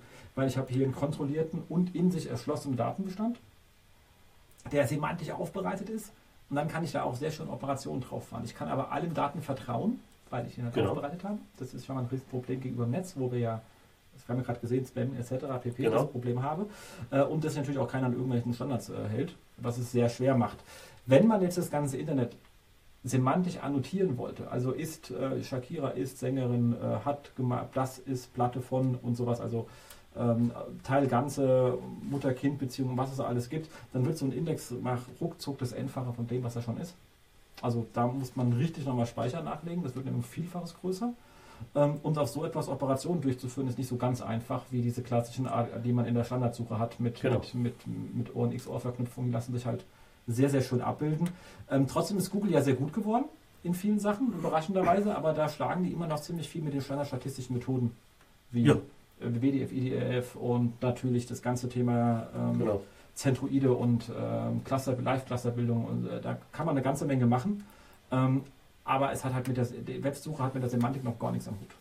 Muss man, das muss man wirklich äh, sehr, sehr stark trennen. Da haben wir wahrscheinlich noch ein paar Jährchen, bis wir da die Maschinen haben, als auch die Speicher. Aber definitiv ein schöner Artikel. Ja. Ähm, und vor allen Dingen auch verständlich geschrieben. Ja. Das mag ich ja immer so. Also nicht so hochwissenschaftlich, sondern verständlich geschrieben. Ähm, sind ein paar schöne Grafiken noch dabei, dabei, die die Sachen noch ein bisschen anschaulicher machen. Ähm, für mich einer dieser sehr, sehr guten Artikel. Das stimmt. So, dann haben wir auch einen, der immer sehr nette Artikel schreibt, Martin. Ja. Hat sich hier etwas auseinandergesetzt mit dem Thema interner Verlinkung. Ähm, hat habe ich auch gleich erwähnt, vielen Dank an der Stelle. ähm, und hat dann nochmal auseinandergesetzt, okay, was habe ich denn? Ich habe eine Metanavigation, Hauptnavigation, Breadcrumbs, Links im Content, Footerlinks und Sidebar oder Marginalspalte, wenn man dann im Pressebereich unterwegs ist. Ähm, und hat da ein bisschen auseinandergesetzt, was wie zählt. Ich finde den Artikel im Großen und Ganzen sehr gut. Manche Sachen sehe ich ein bisschen anders. Also diese ähm, Meta-Navigationslinks, sagt er zu Recht, die sind ganz oben im Quelltext. Er meint aber, die sind nicht mehr so arg wichtig. Die ziehen halt trotzdem die Hülle. Ja, und die, wenn man da halt Käse, wenn man halt oben anfängt mit Impressum und Datenschutz, äh, dann äh, äh, die gehören da definitiv nicht rein. Das, äh, die sollte man definitiv vergucken, dass man die woanders äh, hinschreibt und da sollte man sehr aufpassen. Ähm, Breadcrumb ist für mich eine Hölle wichtig, vor allem, weil ja man sieht, dass Google die wirklich gerne in den SERPs darstellt. Ja. Und denen es wichtiger ist als die Fahrtstruktur. Wenn Genau. man die ordentlich auszeichnet, die erkennen können, versuchen sie die Seite eher danach zu orientieren. Genau. Ähm, und da ist dann halt auch wichtig, dass man die Sachen sauber benennt. Also, äh, dass, dass jeder, jedes Item für sich im Breadcrumb auch in sich sprechend ist und nicht nur mit den beiden vorher und nachhergehenden Zusammenhang ergibt, weil das der Linktext ist ja nur dieser eine. Genau. genau. Und Und, man sieht es ja auch, wie sie es auszeichnen. Man kann sich ja dran halten. Man sieht es doch genau, was sie tun. Genau. Ist doch perfekt. Und da gibt es aber das Problem, kommt immer wieder vor, finde ich so lustig, dass in vielen Content-Management-Systemen man die Breadcrumb-Benennung nicht extra vergeben kann, sondern die zieht er sich von irgendeinem anderen Feld her. Mhm. Wenn ich die ändern will, habe ich irgendwo in der Link-Navigation auf einmal ein längeres Wort stehen, äh, wo man denkt, warum werden hier Felder verknüpft, die äh, nicht zu verknüpfen sind. Fragt man sich dann immer, was hat sich der Programmierer dabei bloß gedacht? Man weiß es nicht so genau. Bei uns bei der Seite, bei den Breadcrumbs, kann man wieder ein, ein, ähm, einspringen. Bei uns, bei, ähm, als wir die gemacht haben, haben wir die gemacht wieder faul. Ähm, damit wir dann so unsere Struktur, damit wir dann einfach mal einen Link nach vorne gehen können, bevor wir mit der Maus ganz oben links sind, klicken wir auf den Breadcrumb, weil dann kommen wir dahin, wo wir hin wollen. Das ist, das ist für uns einfach so eine, so eine Faul Faulheiten-Geschichte, die bei uns einfach funktioniert. Da haben wir sie nur noch anständig äh, nach Schema jetzt ausgezeichnet und fertig. Google nimmt es halt auch sofort rein, belohnt das auch noch. Genau, und da auch das Thema, kennt man auch im Shopsystem immer wieder ein klassisches Problem. Was mache ich, wenn ein Produkt über drei Wege erreichbar ist? Ähm, dann liegt es teilweise, was dann viele machen heutzutage, sehe ich immer als Lösung, da fallen mir die Haare aus. Man legt das Produkt einfach in drei Kategorien ab und Oh, einigt sich auf eine und verlinkt die anderen beiden per Canonical rüber. Super. Ist super geil, weil ich habe dann halt einfach dreifache Produktmenge, die Google crawlen muss. Das heißt, meine Aktualisierungsrate geht auf ein Drittel runter. Die freuen sich wie ein Keks, wenn alle Seiten woanders hin zeigen. Äh, ganz blöde Idee. Da kann ich nur sagen, Google Approach, die benutzen nämlich die Breadcrumbs am Ende der Seite und haben alle Versionen drin, wie ich hinkommen kann. Das heißt, die ist auf jeder Seite identisch und die brauchen nur eine Produktseite zu halten. Ähm, und der Nutzer kann halt auch gleich sehen, hoch, es gibt ja noch verschiedene Wege, ich kann ja auch nochmal anderweitig zurückgehen. Ähm, das sollte man auf der Designseite klären und nicht durch äh, eine Multiplizierung des Datenbestands. Definitiv. Das ist äh, die falsche Sache. Definitiv. Es geht halt einfach mal alles von dem, von dem Crawl-Limit ab, was ich habe. Ähm, irgendwann ist voll, also die Suchmaschine hat nicht endlich Geld, um deinen blöden Shop da zu crawlen. Also dann hast du halt nur 1000 Seiten am Tag, dann hast du halt Pech. Und wenn du nur 1000 hast als Limit, das kriegst du ja raus, dann ganz einfach danach handeln. Exakt. Und wenn dir der SEO was erzählt, dann nimm den nächsten. Definitiv, wobei ich glaube, das kommt eher aus dem System raus. Das ist, glaube ich, nicht so. Und das ist natürlich dann schlecht. ja meistens, wenn dann irgendwie CMS-Betreiber sagen, also sie können auch SEO, da gibt es ein Problem, dann haben wir das Problem gelöst. Genau, wir haben jetzt ein Feld Canonical eingeführt. Genau, das ist das Wir zeigen Problem. auf uns selbst. Genau, sehr schön. so, das nächste, was wir haben, ist natürlich die Sidebar oder Marginalspalte, wo er meint, das sind oft Sachen, die äh, Elemente, die seitenweit sind. Dann hat man den Sinn einer Marginalspalte allerdings nicht verstanden. Die hat seitenweit nicht identisch zu sein, dann kann ich sie mir nämlich auch äh, sparen. Unser Igor ist schon, er ist erst seit zwei Wochen hier, aber er ist schon verzweifelt, dass wir so viele verschiedene Sidebars haben. Na klar, ich habe ja je nach Seitentyp Ja. eine andere Sidebar. Exakt, Klar, pro Bereich. Also wenn ich natürlich im Drama bin, brauche ich jetzt nicht irgendwie. Äh, Ich kann natürlich ganz, ich kann natürlich ganz rüber auf, auf Comedy rüber verlinken, aber ich brauche keinen News-Sidebar auf einer Serienseite. Was soll die da? Genau. Und wenn ich im Bereich News bin als, als Leser, dann habe ich da meine News-Sidebar und auf der Serienseite habe ich halt die Serien-Sidebar. Und wenn sie dann noch genau auf die Serie passt und dazu haben wir dann noch unser Feed drin, Seiten, äh, Serien, die dir auch gefallen könnten, die wir dann extra aus deinem Profil herausziehen, dann ist es perfekt. Und das, das metert mal so richtig. Das stimmt. Aber wie gesagt, das Sidebar sollte sich möglichst nah am Kontext der Seite orientieren. Je näher, das ist eine Aufwandfrage, je näher, desto besser. Und dann Ja. muss man eine Kosten-Nutzen-Abwägung machen. Aber seitweit auf keinen Fall. Auch was, wir, auch was wir noch nicht gemacht haben, das werden wir Geht auch im WordPress übrigens sehr schön. Man kann da auch verschiedene Sidebars reinhängen. Genau. Seitentyp oder Bereich, das ist alles kein Genau. Thema. Genau. Ähm, was wir jetzt noch nicht bei uns umgesetzt haben, was wir aber auf jeden Fall machen werden, wir werden auch ähm, die Footer, die wir haben, also wir haben Zeitweit-Footer, ist ja klar, dass du halt ähm, Impressum und sowas weiter hast, aber dass wir auch dann äh, serienbezogen beziehungsweise dann eher kontextbezogen arbeiten. Drama, dann haben wir halt nur die, die besten fünf Dramaserien unten runter, die besten zehn Dramaserien. Äh, Da brauche ich eben keine Comedy-Serien, kein Cypher, sonst mal was oder kein Verwandtes anziehen. Wenn der ein Drama guckt und ein Dramatyp ist, und bei uns hat er dann diesen Dramastempel, dann kriegt ihr die angezeigt. Wobei ganz ehrlich sagen muss, ähm, das Netflix-Problem oder das Watch-Ever-Problem ist ja, ich habe diesen Stempel Drama und mir wird nur noch Drama angezeigt, ich entdecke nichts Neues mehr. Das haben wir uns halt so programmieren lassen, dass wir immer noch was Neues dazu haben. Und wir auch messen, kriegt der was Neues. Wenn der nichts Neues haben will, dann kriegt der auch, nach irgendwann kriegt er dann nichts Neues mehr angezeigt. Dann will der seinen Scheiß nicht haben, dann will der diesen Scheiß nicht haben, der will nur sein Zeug haben und dann behält er das. Genau. Aber der genau das nächste Footer, wie du schon sagst, auch immer kontextualisieren. Also auf die, die drei Standardsachen, die man hat. Aber wenn Du man hast da Standard, die muss genau, die überall sein, genau. Datenschutz, blablabla, das muss aber sein. den Rest, was man so in so Bigfooter zusammenfasst, den Genau. sollte man natürlich gucken, dass man den entsprechend Weil auch User kommen da unten hin und klicken. Ja, ja, klar. Und wenn man es misst, weiß man sogar, wohin die klicken. Exakt. Also ich habe auch festgestellt, damals auch war schon natürlich online so, dass oft Footerlinks, ähm, mal abgesehen von den Sachen, die in der Hauptnavigation stehen, aber schon trotzdem besser geklickt haben als die, die auch zumindest in den Flyouts drin waren, weil äh, die hat irgendwie auch keine Lust dadurch zu gehen, was dann da kommt. Äh, Ja. Wenn, unten sehen sie es direkt und Genau. da hatten wir doch ähm, in, in Summe ähnliches Klickverhalten wie in der Hauptnavigation. Mhm. Weil halt viele lesen Artikel zu Ende und dann wollen sie woanders hin und dann sind sie genau im Footer, also was will man mehr. Genau. Das macht Sinn. Ähm, und das letzte, was er hat, und da hat er absolut recht, sind Content-Links, die, äh, die wirken per se am besten. Sollte man aber auch nicht automatisieren. Nein, es gibt ja dieses unsägliche WordPress-Plugin. Genau, ein, ein Ding Keyword da, aufs Gleiche. Furchtbar. Nein, nein, ganz, nein, nein, nein. eklig, weil das dann ohne. Kontext, ohne alles. Auch da kann man im Content mit Modulen arbeiten, die so wie klassisch Störer, nur eigene Störer für die internen Kram. Das wird, rechnet Google meistens trotzdem dem Thema zu. Wenn man es nicht extra in fünf Diffs nochmal ausschachtelt, dann kriegen sie auch gebacken, dass es nicht dazugehört. Ähm, aber da kann man sehr schön arbeiten. Wie siehst du generell diese. Stö diese Störerlinks? Also ich- mich stören sie ja wirklich. Also ich finde es ja, die lenken mich ab. Hier die fünf besten Fotostrecken von Messi, wenn ich gerade einen Fußballartikel lese. Ich hätte die gerne unten drunter, dann bin ich mit dem Artikel durch. Dann kann ich. Aber hast du Problem eine ist Meinung halt- dazu? Das Problem ist, wenn du die unten drunter legst, legst dann Contextual Footer auch noch und nachher hast du zu viel drunter. Okay. Also irgendwann wird es zu viel.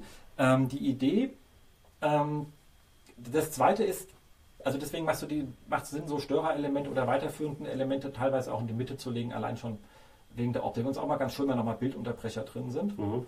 Ähm, für die Optik, man kann es ja auch schnell überspringen, und dann sieht es nicht aus wie eine riesige Textwüste erstmal. Mhm. Ähm, also Designsache, glaube ich, kann man schon gut machen. Von der Usability ist natürlich blöd, wenn ich mitten im Artikel, wohin das hingehe. Aber gerade im vorhin gesprochen ja über so ähm, produktnahe Ratgeberbereich, dann zu sagen, das sind zum Beispiel die, die ich bespreche jetzt zum Beispiel Sitzgarnitur, wie- welche Sitzgarnitur im Garten passt zu mir. Und dann bespreche ich im ersten Absatz die Stühle und danach macht es Sinn, die Stühle zu zeigen, bevor ich dann zu den Tischen runtergehe. Also das kann man Klar, durchaus machen. Das ist ein thematischer Unterbrecher. genau, also so Ja. und dann kann man den ähnlich gestalten. Ja. Ich Ähm, finde es halt bei. Bei, bei Werbung ist natürlich klar, das ist, das ist, die stört per se, deswegen Ja. nennt man es auch Störer. Ich weiß nicht, warum Werbetreibenden so geil darauf sind, dass sie da drin sind, weil der Nutzer sie relativ einfach überspringt, weil sie gerade an der Stelle, also wenn man, wenn man Conversion, also wenn man halt ähm, ähm, Affiliate-mäßig drin ist, weiß man schon, die Dinger funktionieren oft, also es gibt immer Ausnahmen, aber in der Regel funktionieren die nicht so wahnsinnig gut an der Stelle, sondern an anderen Stellen viel besser. Aber die klassischen TKP-Vermarkter wollen die da unbedingt gerne haben. Die, Ja, ja. Also was soll man da machen? Dann macht man es halt dahin, wenn man ein Portal hat. Ähm, aber die sind halt einfach, da, okay. Was Wir schieben es bei uns immer auf die Technik. Also wir können gerade, wir versuchen das alles, aber wir können gerade nicht. Die Ausrede funktioniert seit Jahren. Ähm, wir wollen es nicht, weil es uns im Prinzip auch alle stört. Weil es ist halt, es, es stört halt so richtig. Genau. Ähm, also gerade beim, beim Artikeltyp, ich sag mal News heißt der Ja. bei uns zum Beispiel, da stört es mich halt. Ich habe halt einen Newsfluss drin. Zwischenüberschriften sind in Ordnung, vielleicht auch nochmal ein Bildchen, aber wenn ich dann diese Ablenker oder Störer, wie du so schön sagst, drin habe, dann lenkt mich das halt auch wirklich ab, da habe ich keine Lust dann weiterzulesen. Ähm, wenn ich dann sowas habe wie zum Beispiel eine Serienbeschreibung, die recht lang werden kann, da gerne mal unten rein. Ja, ja, Da wirklich, das ist thematisch dann einfach passend. exakt. Aber wenn man dann sagt, man so ein Störer muss auch nicht ganz rübergehen, da kann ja auch nur so halb rübergehen Mhm. oder so. Und wenn man dann sagt, zum Beispiel hier besprochene Personen, wenn man sagt, ich habe den Footer unten, wo ich sage, ähnliche Dramen, also äh, Drama, Top, Drama, Serientrott etc. pp. Aber sagt, für den Artikel selber will ich den jetzt nicht anfassen und den möchte ich bereichsweise halbwegs identisch haben, plus nochmal an gecustomized für den Nutzer, macht es durchaus Sinn, nochmal zu sagen, wenn ich es nicht in die Marginalspalte legen möchte, welche Personen werden hier besprochen, das im Artikel zu machen. Weil, wie du schon so recht sagst, der Marginalspalte wird vom Nutzer meistens als nicht zum Content gerechnet und deswegen nicht betrachtet. Genau. Und dann macht es durchaus Sinn, wenn ich sowas habe, Personen in der Serie, ähm, Serie vom gleichen Regisseur, whatever, dass man die nochmal gesondert reinhängt, wenn Nutzer sie dann auch klicken. Aber das Ja. kann durchaus ein guter Ort dafür sein. Ja. Aber muss man halt austesten. Ja, auf jeden Fall. Immer testen, testen, testen. Und die Hirn anschauen. Genau. Ähm, dann habe ich etwas gefunden, das ist einfach nur ein Hinweis, da will ich auch nicht krass drüber reden, weil es echt zu umfangreich ist. Aber es gibt hier eine sehr schöne äh, Seite, ähm, die heißt, wie heißt die da eigentlich? Datadial. Datadial.net. .net. Und zwar das Advanced Guide to Google Penalty Removal. Das ist wirklich sehr schön. Die Auch schön gemacht, sieht hübsch aus. auch optisch schön gemacht, Klassiker. Also wir haben auch wahrscheinlich viel Arbeit reingesteckt, Ja, wie ja. das optisch aussieht. Ähm, erstmal jede Art von Penalty erklärt, dann wie macht man eine Diagnose, ob man es überhaupt hat. oder nicht. Die sind ja teilweise sicher auch sehr ähnlich. Und dann immer die Möglichkeiten, wie komme ich denn aus dem Penalty wieder raus? Die Handlungsaufforderung. Genau, was, was muss ich jetzt tun? Ja. Also sehr schön beschrieben, macht absolut Sinn, kommt in die Shownotes rein, ist wirklich ein Ja, schönes Habe ich nicht gesehen, ob man es als PDF ausdrucken kann, weil das, was so an die Wand hängen.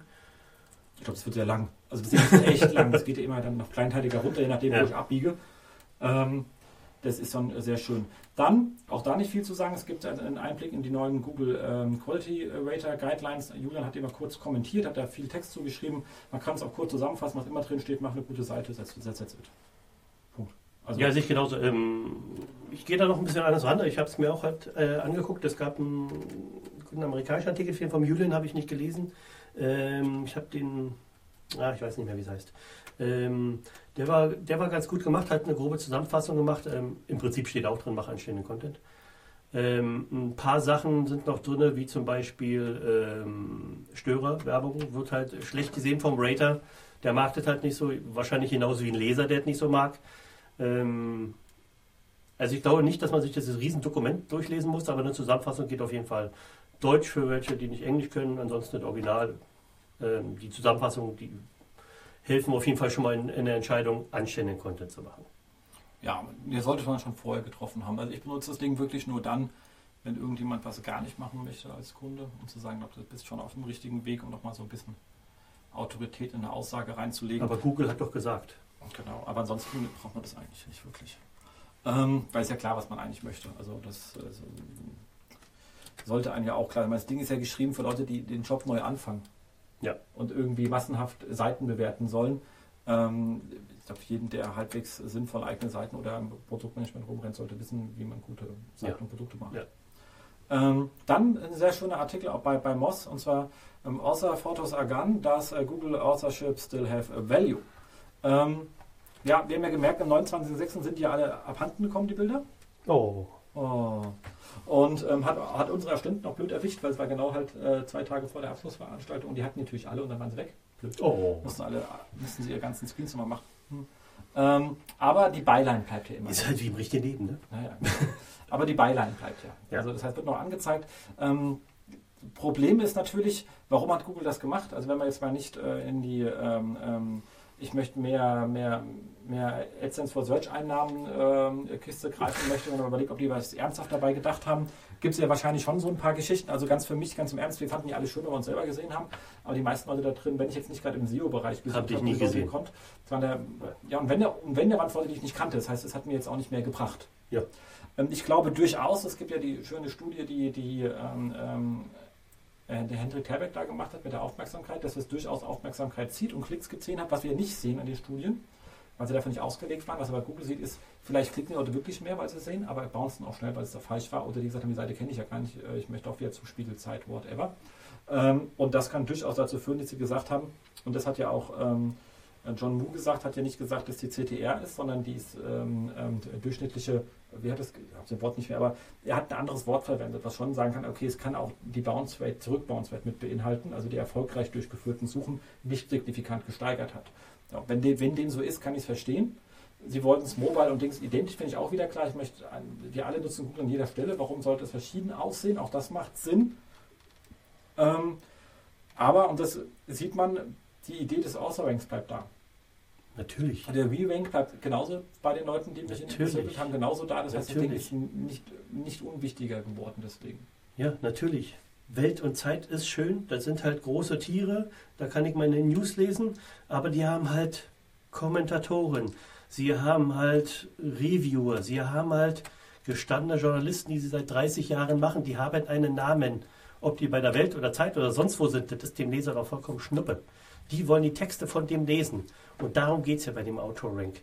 Dass du halt einen Autoren hast, den du, dem du vertraust. Und der Autor wird niemals für irgendeinen Affiliate-Blog schreiben, das weißt du ganz genau. Der hat nur Artikel, hinter denen steht er. Und die sind auch für dich interessant. Deswegen verfolgst du praktisch diesen Autor. Ganz, ganz normale Sache. Wir als Publisher haben natürlich das Problem damit, ähm, du baust halt Leute auf und wenn die woanders hingehen, ziehen die halt dann die Leute auch mit. Die Leser dann mit.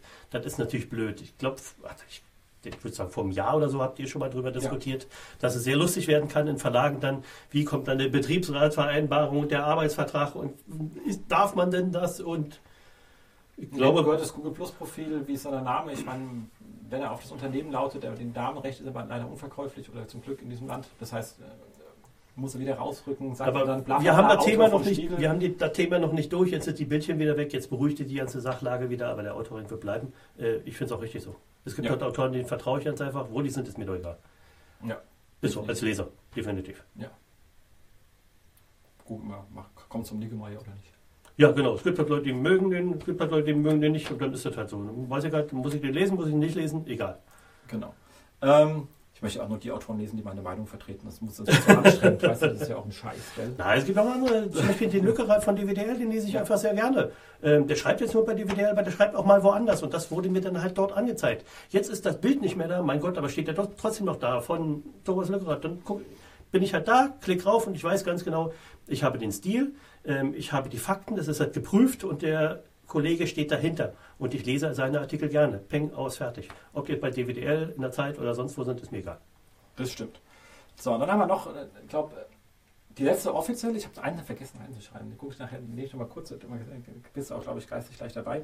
Ähm, und zwar ähm, Troubleshooting ähm, zum Thema HRF Lang, jetzt auch in den Webmaster Tools. Und da gibt es jetzt einen, einen schönen Punkt unter International Targeting. Jetzt muss wahrscheinlich der Stefan sich eine neue Auflage schreiben, dass er einen Punkt gibt, der arme Hund.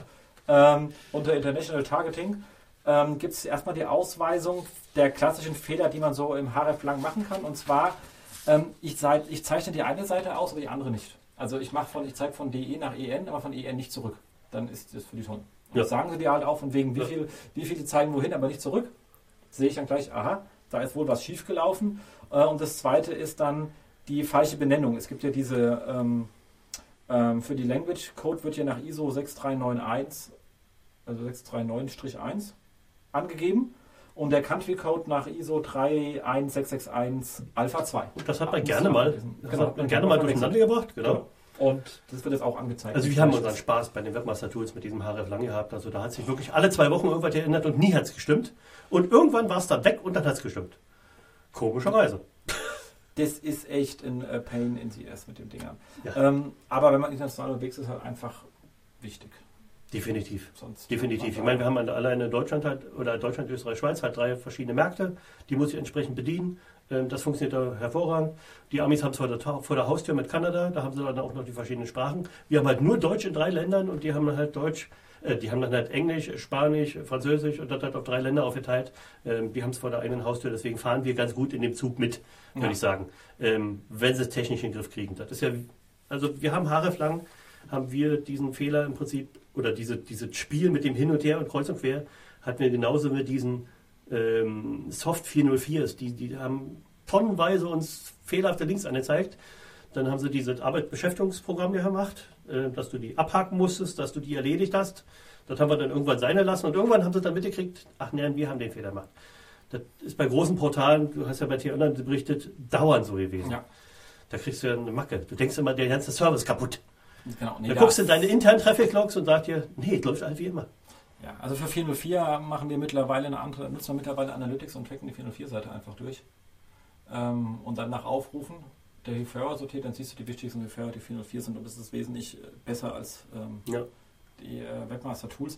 Die machen aber eine Analyse, weil wenn man erstmal reinschaut, sieht man schon oft äh, systemische Ja. Fehler oder halt irgendwo super alte abgelaufene Kooperation, die immer noch wohin liegt, wo nichts mehr ist oder so ein Scheiß. Also Ja, man findet da schon noch ein paar Sachen. 2007.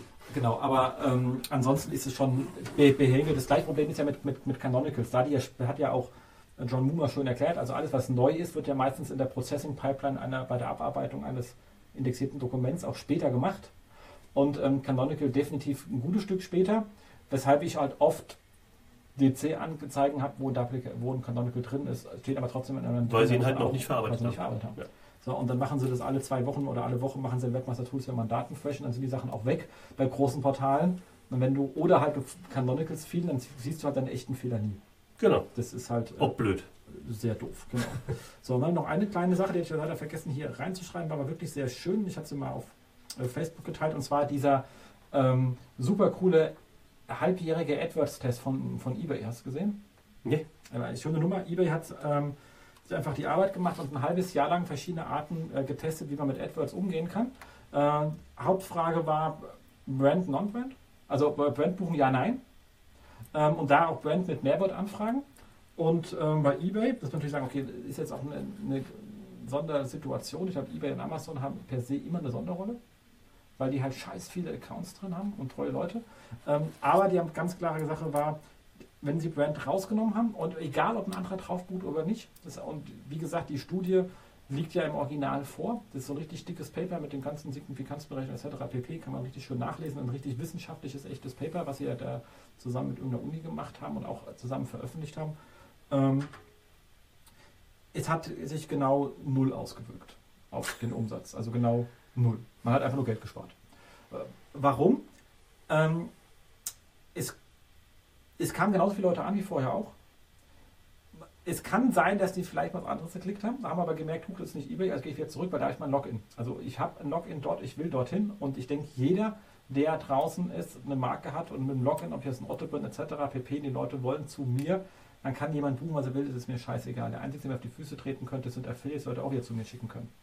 So, aber dann muss ich meine Affiliates im Griff haben. Äh, oder den Scheiß, also wirklich im Griff haben, weil die meiner Meinung nach ist ja 80% Betrug in dem ganzen Scheißkanal. Aber äh, du brauchst dann einen schönen Affiliate Manager. Oder ja. ein Team.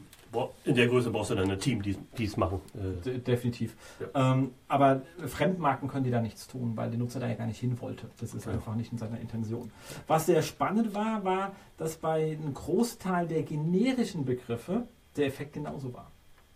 Und da ist jetzt die Sonderrolle eBay, wie Amazon, ich kenne die schon. Die Leute sehen das, ob jetzt, die muss nicht auf eins sein, die müssen bloß am Anfang des Screens eBay-Turnschuhe. Nein, nein, nein, nur Turnschuhe. Äh, nur Turnschuhe, meine ich. Genau, nur Turnschuhe, Turnschuhe ohne Ebay. Aber, genau, aber Sie sehen, dass Ebay rankt und dann klicken Sie hin. Das ist das Gleiche, was wir gesagt haben, wenn egal, äh, also ich weiß nicht wie, sondern Hendrik Terberg in seiner Studie auch gemacht hat, ich ändere einfach, also ich schreibe einfach Amazon auf die fünfte Position und schreibe was komplett Irrelevantes in den Titel rein und haben es trotzdem geklickt. Einfach weil sie gesagt haben, oh, Amazon habe ich eh einen Account und ich weiß, es ist da irgendwo. Und also, der Trust ist halt da. Und der Trust ist da. Und das ist natürlich etwas, das kann man jetzt nicht für andere abziehen.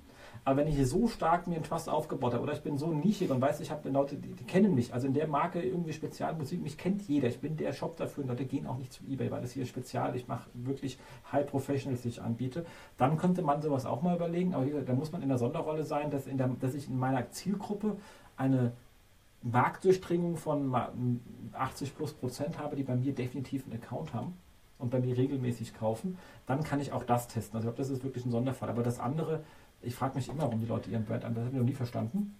Ähm, und dann kommt ja von den, ähm, wahrscheinlich jetzt auch von unseren äh, Nachbar-SEA-Podcast, wenn man dann wieder da erzählt, von den ganzen Agenturen kommt ja immer, ja, guck hier und es gibt ganz tollen Studien, wenn äh, SEO und SEA zusammen, dann klickt das noch mehr. Sag ich, von wem ist denn die Studie? Von Bing, ach, von Google. Kein Wunder, Kinders.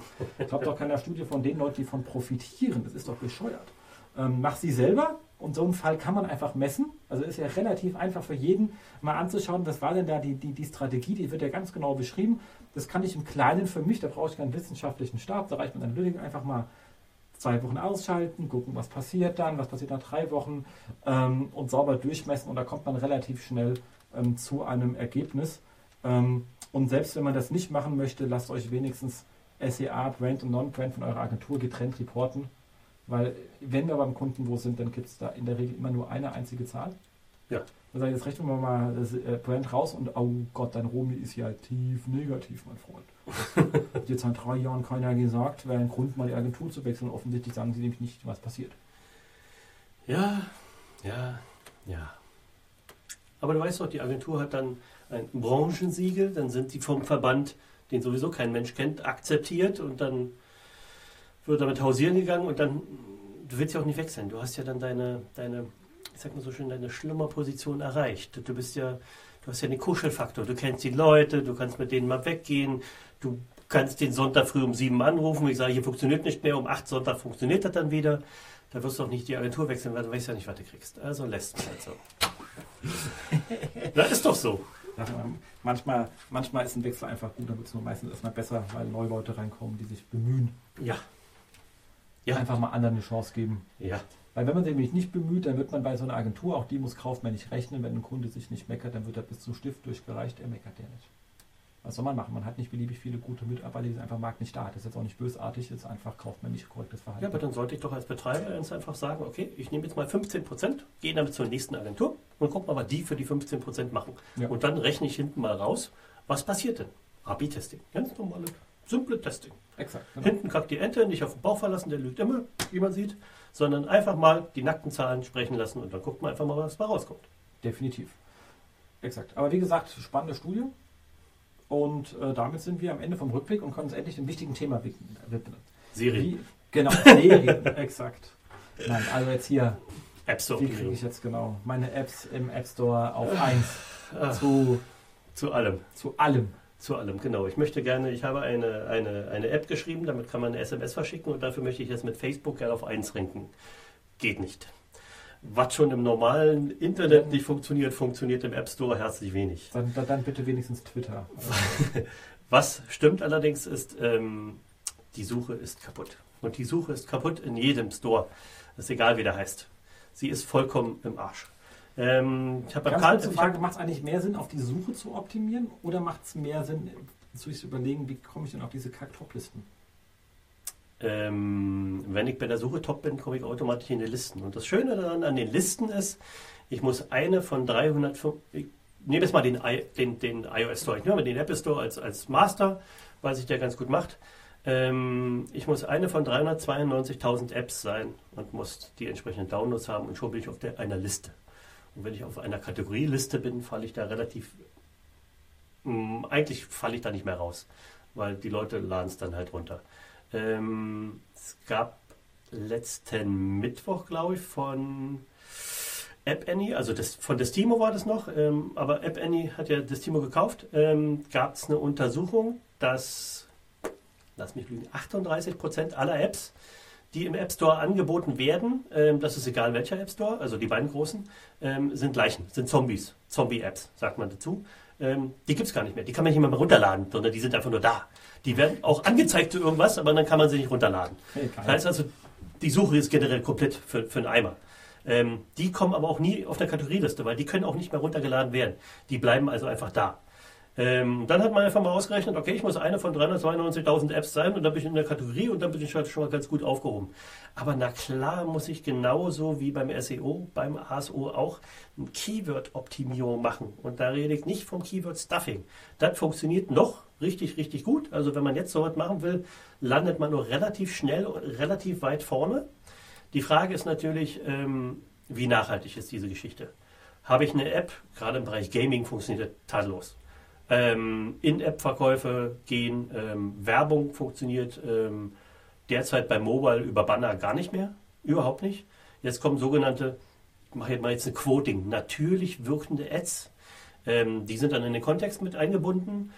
Nennen wir ja auch im, im normalen Native Advertising. Genau, genau. Native Advertising. Ähm, das ist jetzt äh, durchgedrungen. Ähm, AppsFire waren die ersten, die damit angefangen haben. Yahoo ist dann relativ schnell hinterher.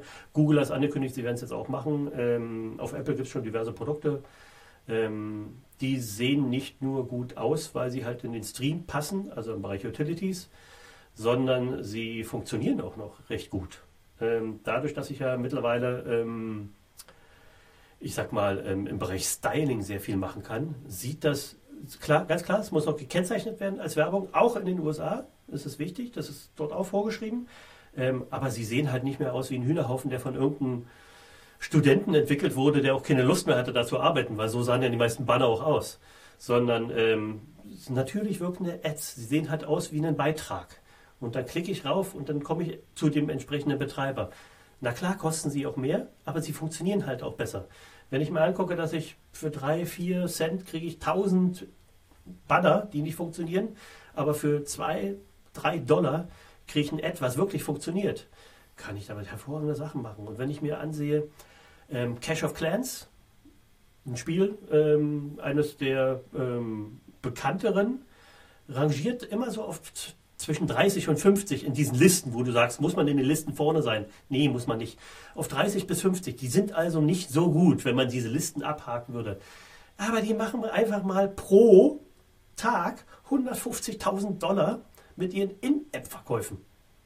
Ganz einfach, weil sie halt User kaufen. Sie machen halt diese, diese, diese, diese geschickte Werbung in Utility-Apps, also ob es Yahoo ist, Newsfire und wie sie alle heißen, da sind die alle drin und sie lassen sich einen neuen Kunden 3,50 Dollar kosten. Weil ein neuer Kunde spielt am ersten Tag 5 Dollar ein. Sie machen also 1,50 am neuen Kunden. Natürlich, logisch. Und da gehen auch alle mit drauf. Das, da werden halt einfach andere Preise aufgerufen. Und davon kann man, wenn man eine App richtig programmiert, auch ganz gut leben. Also keine Frage. Dazu muss ich natürlich auch eine App haben, die recht verbreitet ist. Wenn ich jetzt habe, so was wie Clash of Clans, die einfach mal 3, 4, 500.000 Downloads am Tag haben, das ist eine ganz andere Nummer. Als wenn ich dann habe eine App, die hat 20 Downloads am Tag. Damit kann ich auch nichts mehr reißen. Das ist einfach so. Da brauche ich eine anständige App. Deswegen sage ich gerne meinen Kunden, Keywords sind wichtig, Keyword-Sets sind auch sehr wichtig, damit ich weiß, über welche Produkte ich rede. Ähm, Keywords kann ich auch nur im iOS Store eingeben, die kann ich im, im Google Play Store überhaupt nicht eingeben. Da gibt es kein Feld dafür, sondern muss ich Keywords im Text haben. Google analysiert ja gern große Texte, weil sie denken, sie wissen, was davor, was davor geht. Bei Apple ist es halt so, da werden die Keywords hintereinander reingeklatscht. 100 Zeichen hat man Platz und dann ist fertig. Die wichtigsten nach vorne. Ähm, wie gesagt, Keywords Stuffing funktioniert hervorragend. Ähm, aber nachhaltig ist diese Sache dann halt nicht. Weil wenn ich eine App habe, die starte ich einmal, interessiert mich nicht. Runter, da war sie auch noch kostenlos. Habe ich im Prinzip mein Momento schon verbrannt. Ähm, und am Freitag, glaube ich, kam vom, vom App Store Summit kam, dann, ähm, kam eine Erhebung von Nielsen. 80% aller Apps, die runtergeladen wurden, werden einmal ausgeführt. Wenn du bei den 20 bist, hast du schon gewonnen weil das eine App ist, die Leute interessieren. Und Engagement wird von den Shopbetreibern die ganze Zeit erfasst, seit Jahren. Und sie machen was mit den Daten. Ganz wichtig. Engagement bei einer App. Wenn sich ein User mit dieser App beschäftigt, dann ist der auch für den kommerziellen Teil, sei es nun Werbung oder sei es In-App-Purchases, ähm, also im Bereich Gaming, das kann ich aber auch im Bereich Tools haben. Ähm, schöne App ist zum Beispiel Flight. Kennst du diese, diese Flight-App aus München? Von so einer Münchner Firma? Du, trägst halt einfach ein, ich fliege jetzt von Berlin nach Amsterdam und dann sagt er, du bist so und so viel Meilen geflogen und dann ist gut. Das ist eine schöne App, du kannst, kannst deinen Freunden zeigen, ich fliege dahin, wer ist gerade auf diesem Terminal und so weiter und so fort. War so ein nettes, so, so, so, so ein Social-Zeug da. Und da hat man im Bereich Utility, konnte man sich so eine, so eine kleinen Packages kaufen, wie zum Beispiel so die zehn nächsten Flüge anlegen oder so, lauter so eine kleinen Teile. Die haben das sehr geschickt gemacht und die haben es sehr klug gemacht. Ähm, war eine schöne App, hat mir gefallen und die benutze ich auch gerne. Ähm, hat jetzt noch mal ein bisschen Geld gekriegt, ähm, war kurz vor der Pleite. Ähm, ja, ist halt im Bereich Utility halt ein bisschen blöd, ähm, weil die großen Betreiber gehen halt alle auf Games, ähm, weil die Leute spielen alle noch. Ich glaube auch nicht, dass man im Bereich Utility noch den großen Sprung jetzt machen kann. Es gibt so kleine Apps, so feine Apps, die man auch gerne benutzt.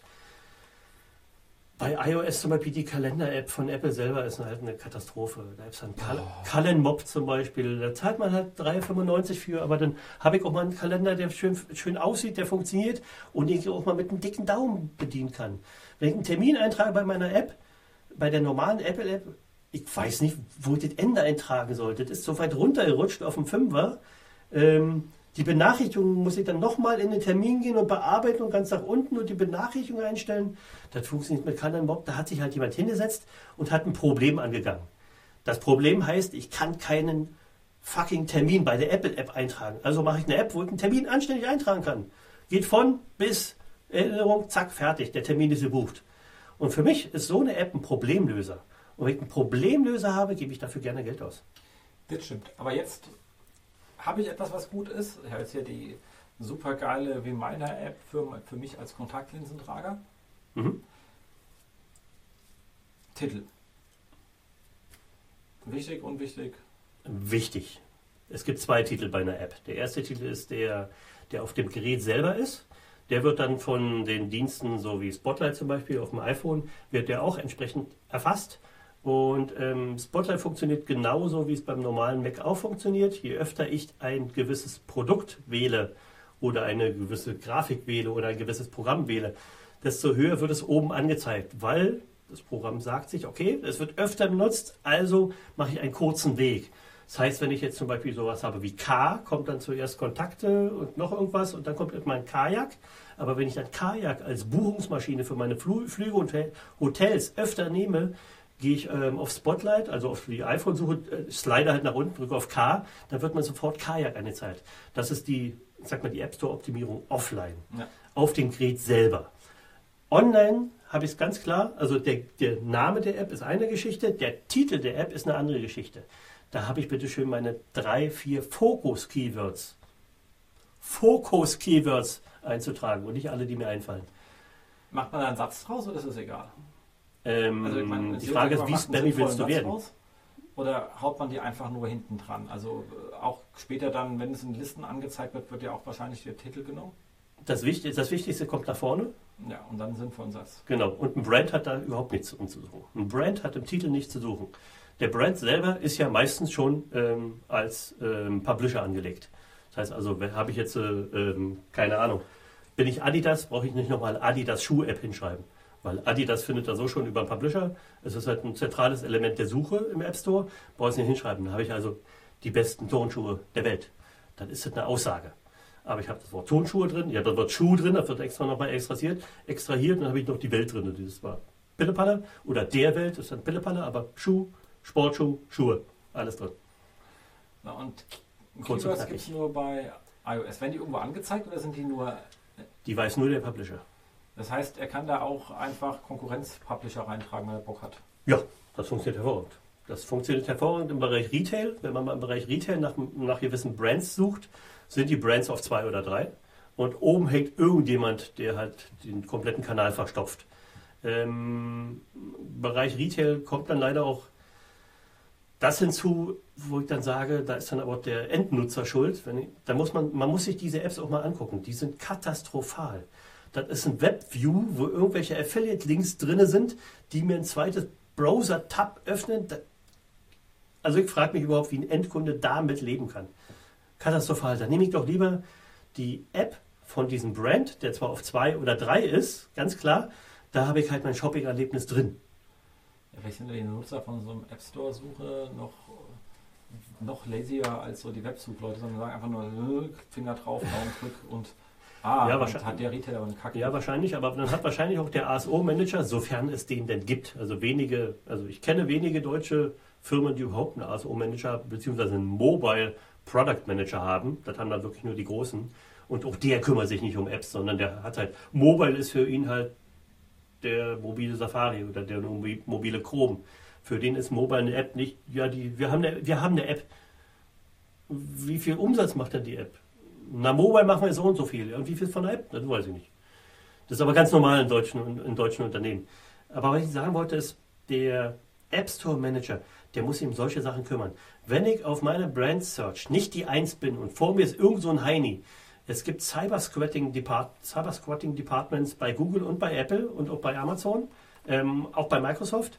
Da schreibe ich hin, ich muss beweisen, dass es meine Marke ist und dann fliegt diese App halt raus, beziehungsweise wird weiter hinten ähm, platziert.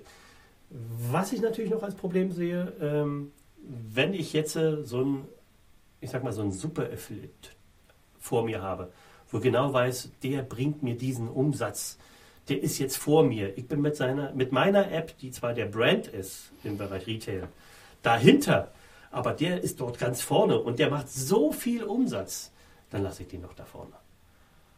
Da sage ich dann auch schon wieder, ach nö, da ist mir dann das Geld wichtiger, als ob ich auf eins oder zwei bin. Ja, aber der macht den Umsatz ja nur, weil er auf meine Marke schwenkt, die Pappnase. Also der würde ja nicht machen, wenn er da nicht schwenken würde. Also eigentlich macht er gar keinen Umsatz. Das ist- er das- verkauft mir meine mir jetzt selbst ursprünglich zugehörenden Umsatz wieder zurück, die Pappnase. Das ist manchmal meine, das ist halt, äh, ja, also wie gesagt, ich und Affiliate, ich kann den ganzen Kanal nicht leiden. Ich sage schon jedes Mal. Weil es zum Großteil verkaufen Leute etwas zurück, was ihnen nicht gehört äh, und setzen sich Trittbrettfahrer-mäßig auf Kampagnen von anderen, weil Großkonzerne dazu groß sind. Sollen sie auch gerne machen, finde ich sehr schön, kann man gut von leben. Doch bitte erzählt mir nicht, dass es irgendwie äh, moralisch gerechtfertigt ist. Ähm, da enthalte ich mich einfach mal der Meinung. Also ich muss, das, wir leben halt auch, wir sind halt auch Affiliate, in diesem Fall halt bei Zen Junkies. Ähm, wir leben halt. Ja, aber Auch es, gibt davon. ein paar, es gibt ein paar gute Content dafür, aber die wenigsten sind das. Weil es Arbeit Ja. ist. Ja, ja, da gebe, ich, da gebe ich dir recht, aber ich glaube auch der, ähm, ich glaube auch der Endkunde merkt das mittlerweile. Also der klickt nicht mehr überall auf irgendwelchen Mistdreck drauf. Oh. Also was mir gerade im Bereich Mode so alles untergekommen ist, ist ja furchtbar. Diese ganzen Schuhblocks und, und, und, und, und Bekleidungsblocks und was es da alles gibt, das war jetzt großer Müll. Also tut mir leid, da ist so. Definitiv. Aber So. da haben die auch selber alle zu verantworten. Die sind halt auf den Zug aufgesprungen. Und jetzt kommen wir wieder zum Affiliate in, in, im, im, im Bereich App dazu. Sie haben ihn entsprechend aufgebaut über Jahre. Jetzt hat er eine App dazu, rankt natürlich auch, hat auch die Downloads, bleibt auch da oben. Jetzt kann ich den natürlich rauswerfen oder ich lasse den dann einfach für mich den Umsatz schieben. Immer raus, immer mitten um die Fresse rein. ah. ähm, Ja, kommen wir nochmal auf die Keywords. Genau, zurück. also wir haben jetzt ähm, Wir hatten den Namen der App, wir hatten Titel, was war zwei, also der Name und Titel, wir hatten jetzt die, die Keywords. Als nächstes hat, haben wohl beide Bereiche äh, auf jeden Fall irgend sowas wie eine Beschreibung. Ja, definitiv. Ähm, Und das Feld Beschreibung im Bereich iOS ist eher so eine Belustigungssache. Also das kann man jetzt haben, da kann man eine Menge reinschreiben. Es interessiert nur niemanden außer den Endkunden, Also weil er es sieht.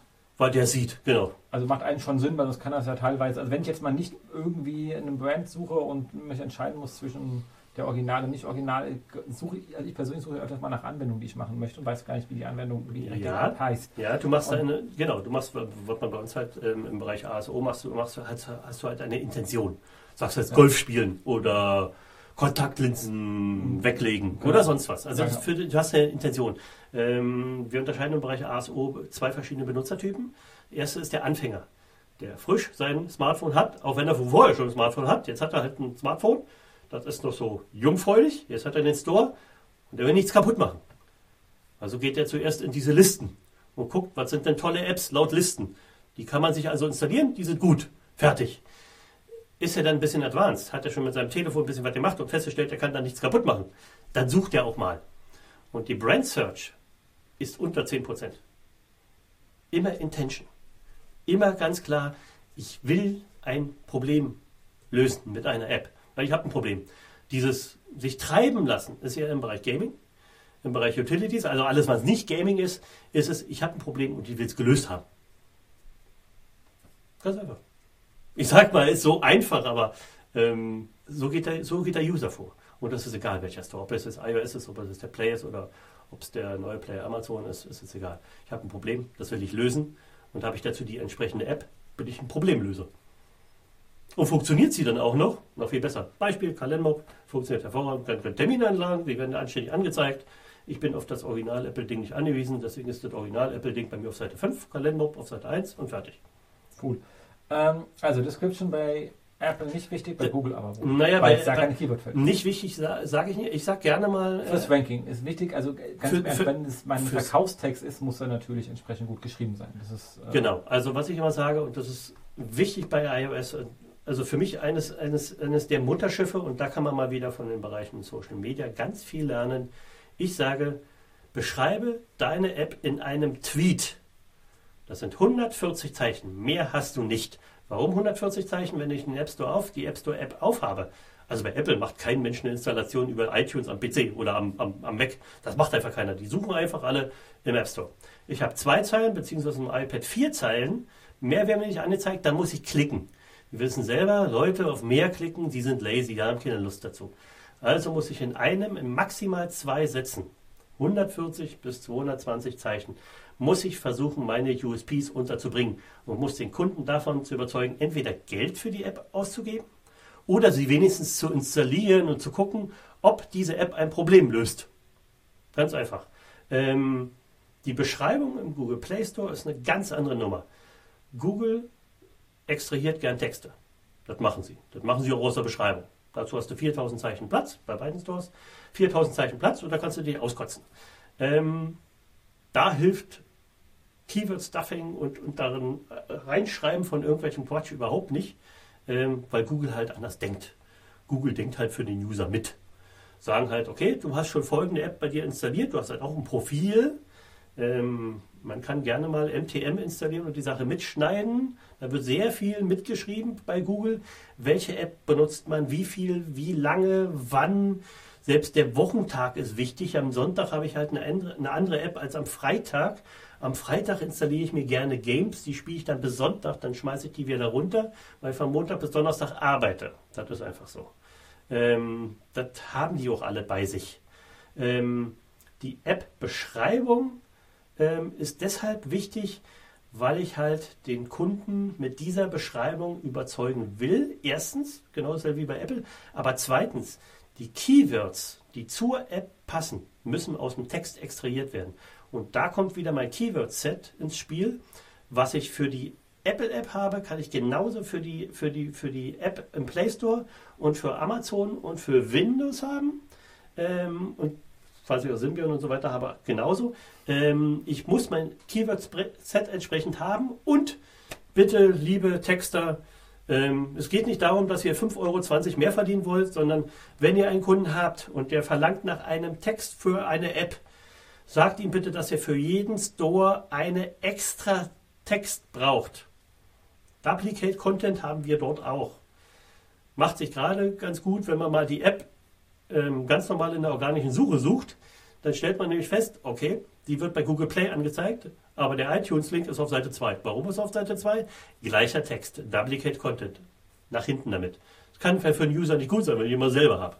Ähm, und die Profis machen noch eine extra, eine extra Text für eine iPad-App, weil da habe ich nämlich die Chance Google Play, äh, Smartphone, iTunes und iPad iTunes. Ich habe drei Links ähm, den, unter den ersten sieben, die sind alle für meine App und dann noch die Landingpage, vier App, vier Links, alle auf meine App zeigen, das ist doch perfekt. Da kann dann der Mitbewerber gerne kommen, der darf sich hinten anstellen. Der ist halt nicht mehr above the fold, sondern der ist weiter unten. Deswegen ist für, für uns halt eine Beschreibung auch wichtig und dass der Kunde auch, ähm, dass der Kunde auch genau weiß, worauf lässt er sich ein. Wird immer schwieriger, na klar, ich kann da genauso das Blaue in den Wald reinlügen, wie woanders auch. Ähm, aber es spricht sich halt auch schnell rum. Okay, aber jetzt haben wir natürlich nochmal einen ganz anderen Aspekt aufgemacht und zwar Sie suchen nach einer App über, über, über die klassische Websuche. Die kann ich auch mobil bedienen, ist egal, aber ich gehe halt mhm. über Google Search oder mhm. Bing Search mhm. und nicht über die App-Suche.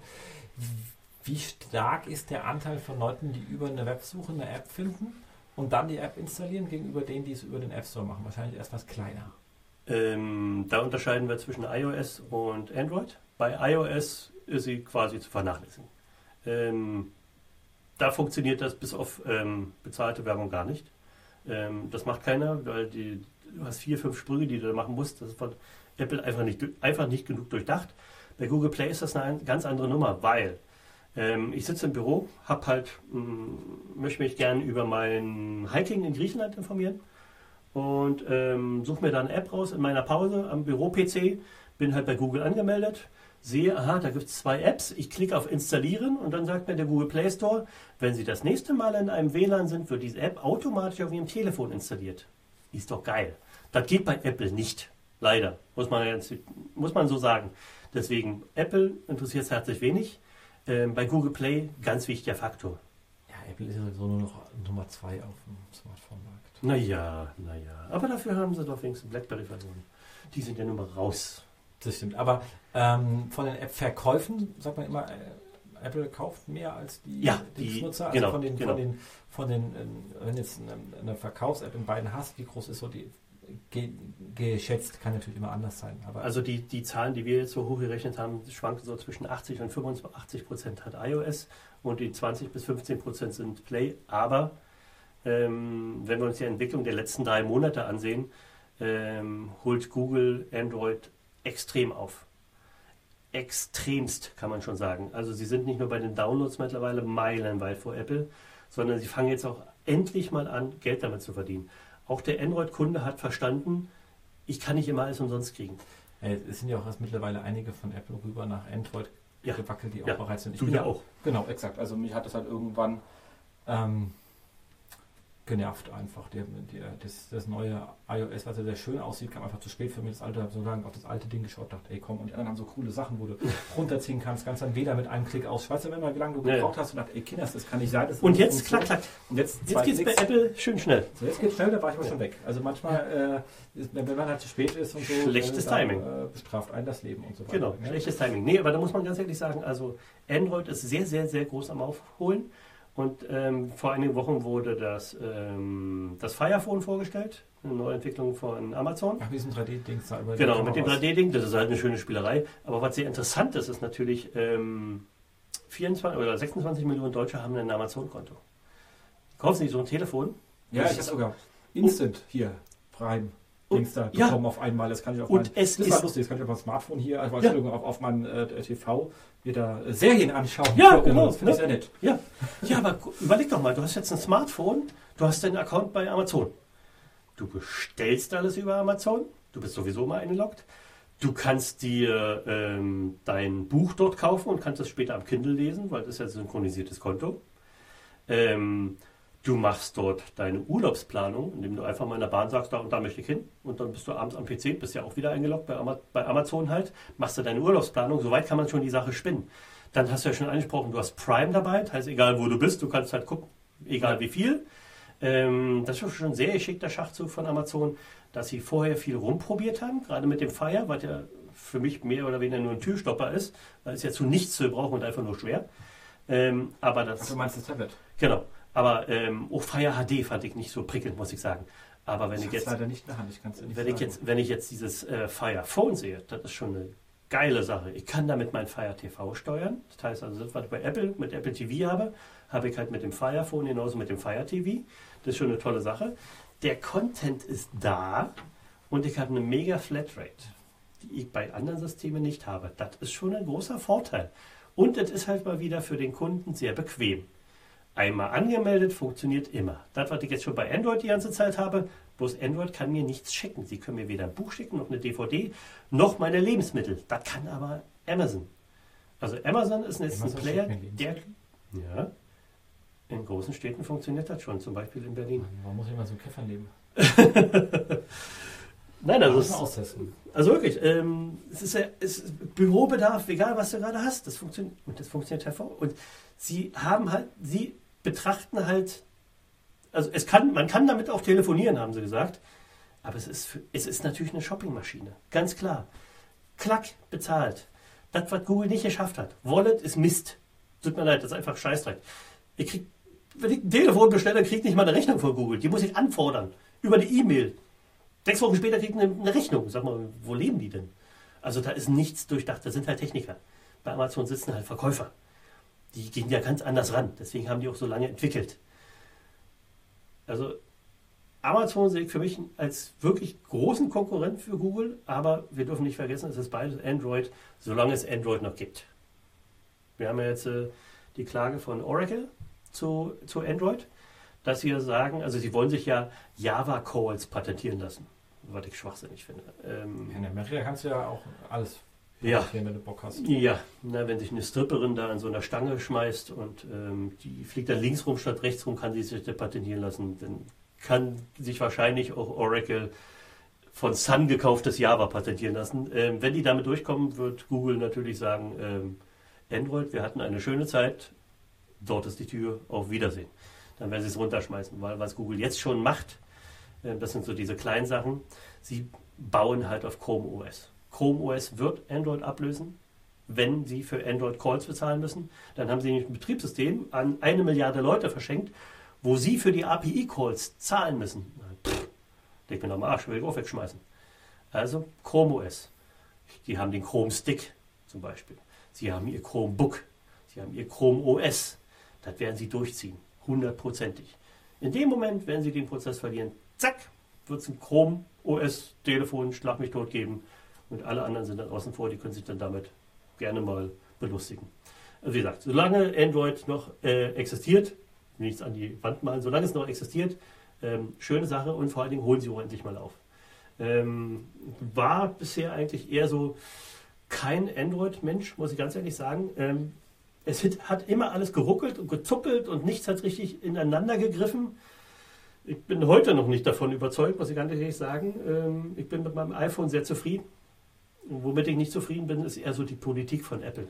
Ähm, es gab heute mal beim ehemaligen Nachrichtenmagazin einen schönen Artikel darüber, wie jemand versucht hatte, sein Netzteil umzutauschen von einem, von einem Telefon, wo er extra einen Termin machen muss. Sonst kann er sein Netzteil nicht umtauschen. Also das geht einfach nicht. Die Firma ist einfach ähm, kundenunfreundlich, das kann nicht sein. Ähm, andere sind da anders. Ähm, Samsung gibt eine Menge Geld aus, ähm, um für die Kunden da zu sein, um Marktforschung zu betreiben und, und auch richtig zu machen. Äh, die Chinesen mit Huawei machen genau das Gleiche auf einem anderen Preislevel. Ähm, LG macht es sehr, sehr gut. Ähm, One-on-One oder One-to-One oder wie auch immer dieses neue Telefon heißt. Ähm, gerade erst im Neuland-Podcast gehört. Ähm, darauf weg mal scharf. Das würde ich mir gerne mal ansehen. Das sind ja 260 Euro. Ein verdammt tolles Telefon äh, mit einem verdammt tollen System drauf, was die alles können, was andere halt nicht können. Ähm, und Und telefonieren. und man kann damit telefonieren. Das ist schon mal eine ganz wichtige Sache. Nein, aber ähm, ich finde es halt gut, dass Apple mal von der anderen Seite halt ein bisschen Feuer kriegt. dass sie mittlerweile jetzt auch Nummer zwei nur noch sind. Äh, sie müssen sich halt anstrengen. Ganz einfach. Das stimmt. Okay, kommen wir mal zurück zu unserer eigenen Thema. Wir haben jetzt die Titel gehabt. Wir haben die Keywords gehabt in dem einen Bereich, äh, dann haben die Description gehabt, Localization. Ja, Localization, großes Thema. Ähm, es gibt ähm, eine App, die heißt äh, Boom Beach. Das ist halt ein, ein, Spiel. Kann man halt vermutlich dann irgendwelche Soldaten abschießen. Und da hat dann die Firma ähm, ihr Spiel auf Englisch gehabt und in alle Märkte verteilt. Das lief auch ganz gut. Und dann kam irgendwann mal ein ASO-Mensch und hat gesagt, ähm, wie sieht es denn aus? Wollen wir mal diese App auf Japanisch machen? Ähm, so als Test. Ähm, sie haben den Sinn nicht so richtig gesehen, aber haben gesagt, okay, lass uns mal den Test machen. Schauen wir mal, ähm, was passiert. Passiert ist folgendes: 17-fache, ähm, die 17-fache Anzahl an Downloads in Japan, quasi über Nacht, weil sie halt in Japanisch war, ähm, und viermal so viel Umsatz in Japan durch In-App-Purchases die Japaner möchten ihre Spiele gerne auf Japanisch haben, obwohl dasselbe Spiel ist. Wenn der Markt sagt, ich möchte es gerne in meiner Sprache haben, dann mache ich das. Wenn der Markt sagt, ich möchte es gerne haben in meinen Gegebenheiten, dann ist das so. Das kann der Name sein, das kann das Icon sein, das können die Screenshots sein, das kann sogar die Bedienung sein, die ich dann für diesen Markt entsprechend anpassen muss. Ähm, ich, wir, wir sind alle eigen. Wir wollen es alle gerne Klar gibt es die Verfechter, die alles immer in Englisch wollen, die genauso sehr nur in Englisch sehen wollen, aber der überwiegende Teil in Deutschland will halt seine App auf Deutsch haben, will seine Serie auf Deutsch gucken und will seinen Film auf Deutsch gucken. Ist einfach so.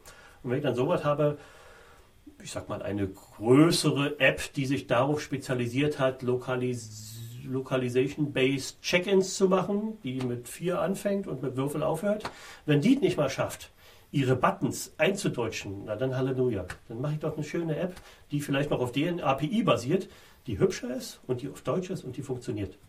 Damit kann ich dann auch wieder was reißen. Und da könnte ich dann vielleicht Werbung machen, die ich verkaufen könnte. Nur so als Idee jetzt mal in den Raum gesprochen. Vielleicht sitzt der jemand dran.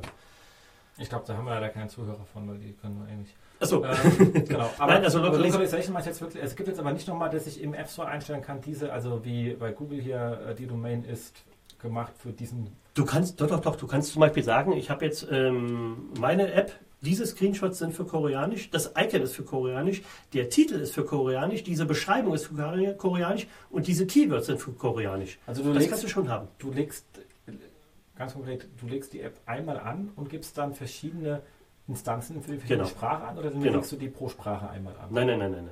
Nein, nein, nein. Du hast verschiedene Sprachen, die sind alle mit dieser einen Entity halt gekoppelt. Mit der SKU, also mit der, mit der, mit der eindeutigen ID 1, 2, 3, 4, 5. Darauf sind die gematcht und dann wird halt gegangen nach der Sprache. Als Fallback gibt es dann immer Englisch. Das heißt also, existiert es in Chinesisch nicht, gibt es das Fallback auf Englisch. Was doch ganz gut ist, weil Apple Apps kann man nicht in China kaufen. Da braucht man kein Chinesisch. So. Man kann ja trotzdem, es gibt ja auch Chinesen außerhalb von China. Das gibt's. die kann ich ja nicht lokalisieren. Den kannst du nicht lokalisieren, aber ich finde, man sollte das machen, weil gerade in China diese. Ähm wird es lokalisiert? Das ist eine gute Frage. Wird es eigentlich an, anhand des Localization noch das über Ort?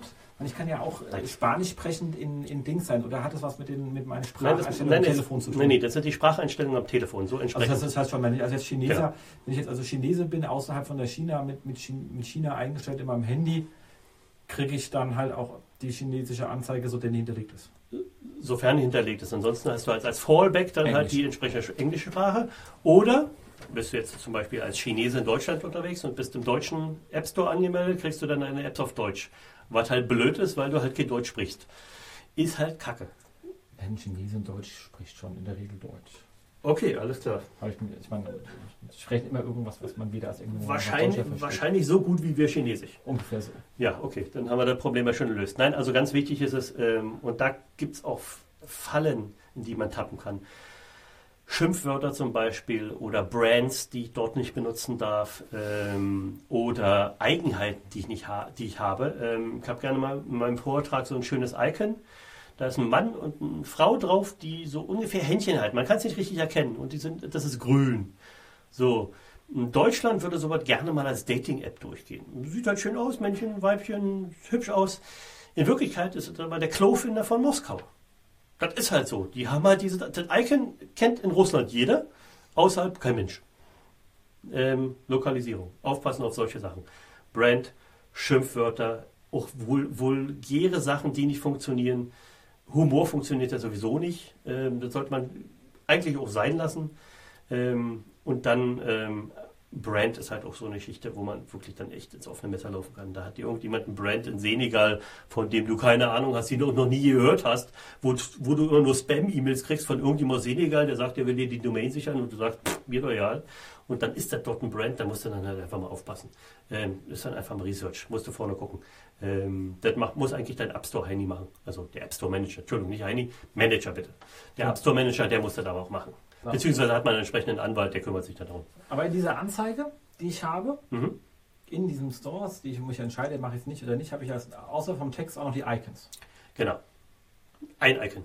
Ein, Also ein ich kann einziges. genau ein Icon. Oder kannst- kann ich die auch pro Länder nochmal an? Nein, der pro Land. Also ein Icon pro Land. Genau, kannst du immer noch machen. Genauso wie bei den Screenshots, kannst du da auch noch machen.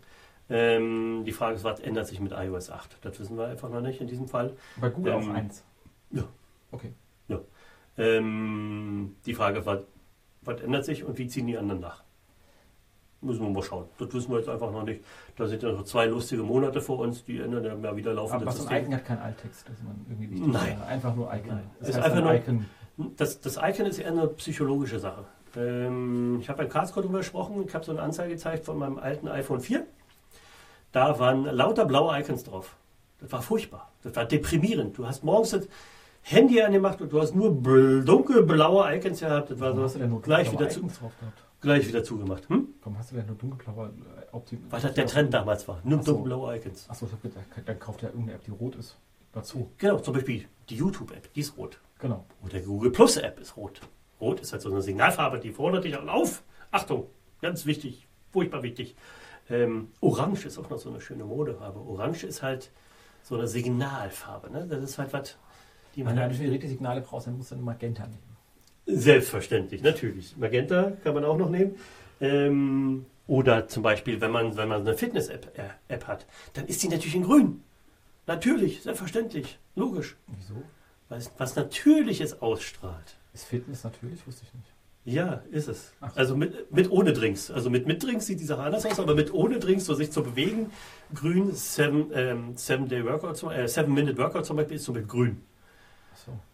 Dachte immer, wir haben, wir haben die Evolution, damit wir Autos erfunden haben, damit wir uns nicht mehr bewegen müssen, weil wir uns darüber erhoben Nein. haben. Nein. Natürlich ist es, dass wir es nicht mehr machen müssen. Aber Also okay, auch bei Icons, auch bei Icons steckt halt Psychologie hinter. Okay, Ist cool. einfach so. Ja, also macht- diese App macht nicht nur, diese App nicht nur zu installieren, sondern diese App auch zu benutzen. Das ist ja wichtig.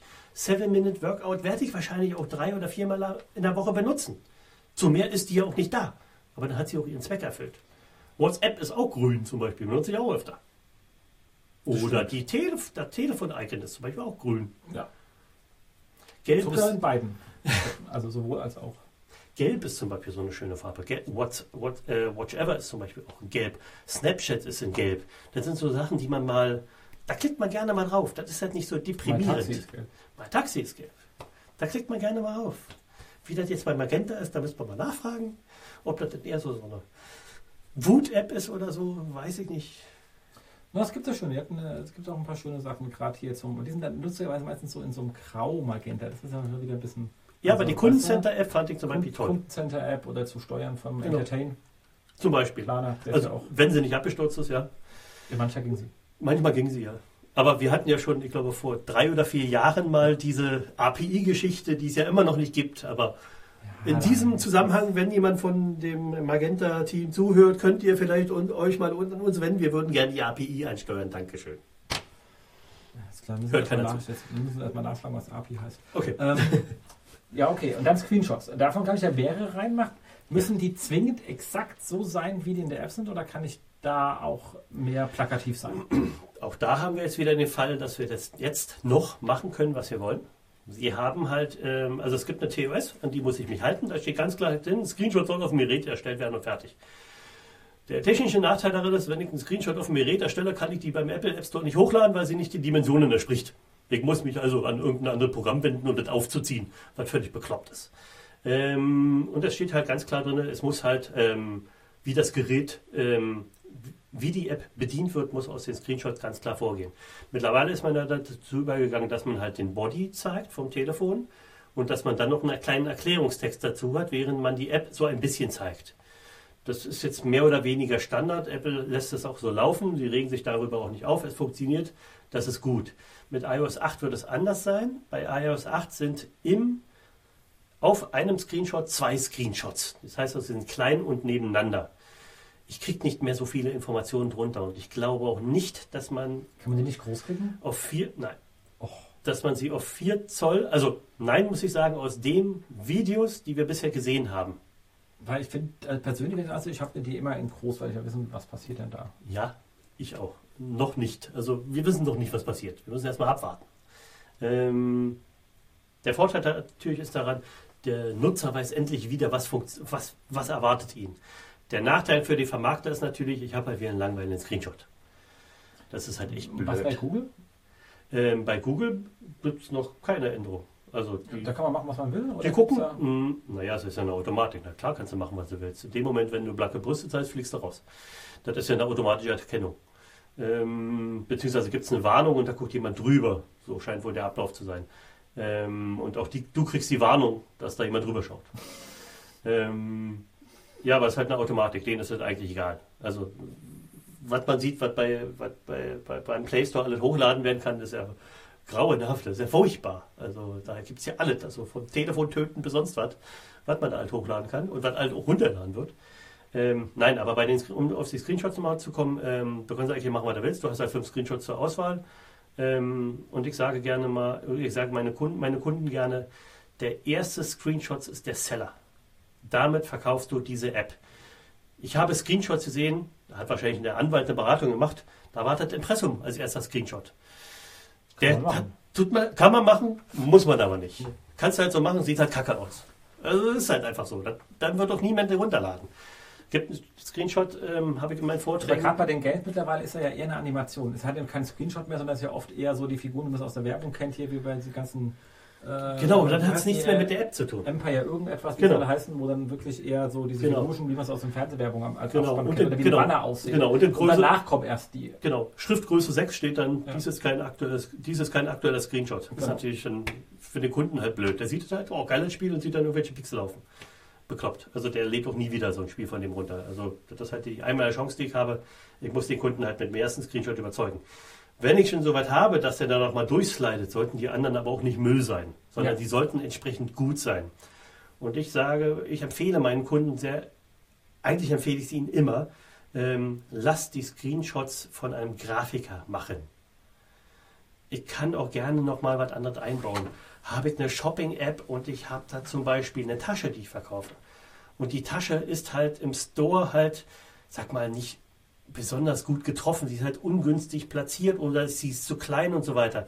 Dann geht der Grafiker da ran, dann zieht er sie ein bisschen auf, dann nimmt er den Schatten raus und das Spiegeln raus und dann sieht der Screenshot toll aus. Kein Kunde wird sich beschweren, dass auf dem Telefon dann später die Tasche einen kleinen Schatten hat. Das ist einfach so, das ist ein hochwertiger Screenshot. Der strahlt halt was aus. Ich habe eine Menge in so eine App investiert. Dann sollte ich nicht die 3,50 Euro sparen beim Screenshot. Ähm, Screenshot vom Grafiker nochmal nachbearbeiten lassen. T-Mobile, T-Online oder Sprint oder No Carrier und was da oben alles drin steht, bitte rausnehmen. Das interessiert keinen, das ist so eher so lächerlich. Ach, du meinst so die Carrier, also die oben Ja, diese, ja. diese oder Statusleiste Uhrzeiten oder sonst was alles. Dann schneidet das doch bitte weg. Wenn er oben schwarz ist, dann ist das oben schwarz, das ist in Ordnung. Aber wenn ich da Uhrzeiten drin habe oder sonst was drin habe, das, das wirkt lächerlich. Das wirkt wie, ich muss die App bis um 12 fertig haben, deswegen habe ich die drei Screenshots noch gemacht und die müssen rein. Äh, wenn die Screenshots schon so aussehen, weiß ich, was mich bei der App erwartet. Irgendwas schnell zusammengeschustert, sie musste halt raus. Will ich nicht haben. Also für mich als Kunden möchte ich nicht haben. Weg damit. Screenshots. Screenshots sind ein Verkaufsargument. Genauso wie, ähm, ich kann sagen, wenn ich jetzt äh, Schuhe verkaufe, ein Produktbild ist ein Verkaufsargument. Ich verkaufe halt über ein Bild, visuelles Medium. Auch da. Auch wenn ich das, auch wenn ich die App nicht verkaufe, sondern sie nur zum Download habe. Wie ist es denn bei den, sind die, äh, ist, äh, welche Vorgaben hat denn Microsoft da bei seinem Store? Äh, ich glaube, sie meine, da ist ja der App Store ja noch ein bisschen anders, weil der App Store funktioniert ja auch, äh, oder da mal ganz generell. Es gibt Microsoft Phone Ja. und es gibt Windows 8.x. genau, jetzt So, glaube aktuell ist 8.x. 8.1. Ja, genau. Wenn ich jetzt hier 8x, ich habe ja hier auch mal ein lustiges äh, Lenovo ThinkPad Schlag mich tot, das ja umklappen kann. Mhm. Dann habe ich ja diese, diese lustige Kachelansicht und das sind ja auch alles Apps. Die kriege ich auch im App Store. Ja. Sind es zwei Apps oder ist das einer? Designer. Das ist einer. Ja. Das heißt allerdings, ich habe da theoretisch auch die Zielgruppe alle Da gibt es ja auch schon eine Business-Anwendung, Ja, ja, die ja, richtig klar. komplex sind teilweise. Das hat ja Ja. mit normalen App schon gar nichts mehr zu Ja, tun. da wo jetzt Apple auch hin will, dieses, Ja. dieses ähm, iOS Enterprise heißt es, heißt es bei denen. Ach, das ist ja Witz. Also mal ganz ohne Scheiß, also ganz im Ernst, Enterprise. Äh, äh, es. ich bin ja so, ich bin ja so, so äh, Office 365 Fan. Ja, du hast aber, du hast aber äh, wenn, ich, wenn ich iOS sehe oder wenn ich, Beispiel unsere Redaktion. Unsere Redaktion, wir haben, halt, wir haben halt Kommentare und wir kämpfen mit Trolls. So wie jeder andere auch. Das heißt also, wir müssen im Prinzip auch jederzeit auf der Hut sein. Das heißt also, wenn ich jetzt nach Hause fahre, eine halbe Stunde mit der S-Bahn, dann kann ich mich mal um die Kommentare kümmern. Ähm, wir haben bei uns iOS, wir haben bei uns Android, äh, ja, den Rest haben wir rausgeworfen. Ähm, wir können unsere Redakteure, die Android haben, eine perfekt maßgeschneiderte Kommentar-Anwendungs-App, die kostet einen halben Tag Arbeit, machen. Und damit können die Kommentare bearbeiten. Die können also die schmutzigen Wörter rauslöschen, die können den freischalten, die können den löschen, die können den User abmahnen. Bei iOS war es im Prinzip auch möglich über Testinstallationen und Schlagmittel. Das war alle ein Riesendrama. Ähm, iOS Enterprise ist eine andere Sache. Ich habe halt ein Team, an die kann ich die Apps verteilen und dann ist fertig. So wie es sein muss. Und so wie das eigentlich schon jahrelang hätte sein müssen. Ähm, iOS waren bisher die Business-User egal. Die waren alle bei BlackBerry. BlackBerry ist tot. Jetzt wollen sie die halt alle abgreifen. Die Frage ist, ob es zu, schon zu spät ist, weil Microsoft hat diesen Enterprise-Markt auf jeden Fall im Griff. Und wie ist da so der, der, der Market-Share-Thema an? Bei den klassischen Consumer-Apps äh, wird der Microsoft App Store eher- spielt keine Rolle. überhaupt keine Rolle. Spielt überhaupt also keine eher Rolle. wirklich im Business-Umfeld. Ja, ja, und da halte ich sie auch für sehr, sehr gut. Ich weiß, dass Stefan mal sehr traurig ist, wenn wir auf einer Konferenz sind und seine Konferenz-App gibt es halt nicht auf Win Windows Phone. Ja, weil für einen programmiert man einfach nicht äh, Oder für zwei. Stefan. Man, also Aber für- wenn es irgendjemand wäre, okay, aber für den Stefan. Für den, Stefan, für den Stefan muss man es eigentlich machen. Ja. Ja. Wenn ich kriege, dann iCall-File, das kann er immer noch benutzen. Genau. Nein, also es ist natürlich, das Problem ist halt einfach, die Marktdurchdringung ist einfach Ja. viel zu gering. Aber habe ich jetzt eine Firma und ich habe 500 Außendienst mittlerweile Mitar- Mitarbeiter und will die alle mit einem Windows Phone aus, ausstatten, weil ich bei mir eine NT-Umgebung habe, die homogen ist, die funktioniert seit zehn Jahren, wo ich meine Leute drauf geschult habe. Da will ich gar kein iOS drin haben, da will ich auch kein Android drin haben. Die sollen ihre Windows, Phone, Windows Phones kriegen und dann kann ich auch die entsprechenden Apps drauf verteilen und ich kann die aus der Ferne managen. Genau das, was BlackBerry die ganze Zeit mit dem BIS gemacht hat. Bloß BlackBerry ist ja tot. Ja. Oder Zu Recht. fast verschoben. Jetzt haben wir noch einen Punkt. Ich vermisse trotz, tut, tut mir leid, ich vermisse trotzdem die Tastatur. Die war einfach schön bei meinem Oh BlackBerry. Gott, ich brauche sie nie. ähm, dann hast du noch das ganze Thema hier Pro- äh, Product-Videos. Ja, bei Produktvideos muss man natürlich sagen, derzeit geht, äh, geht es nur bei Google Play.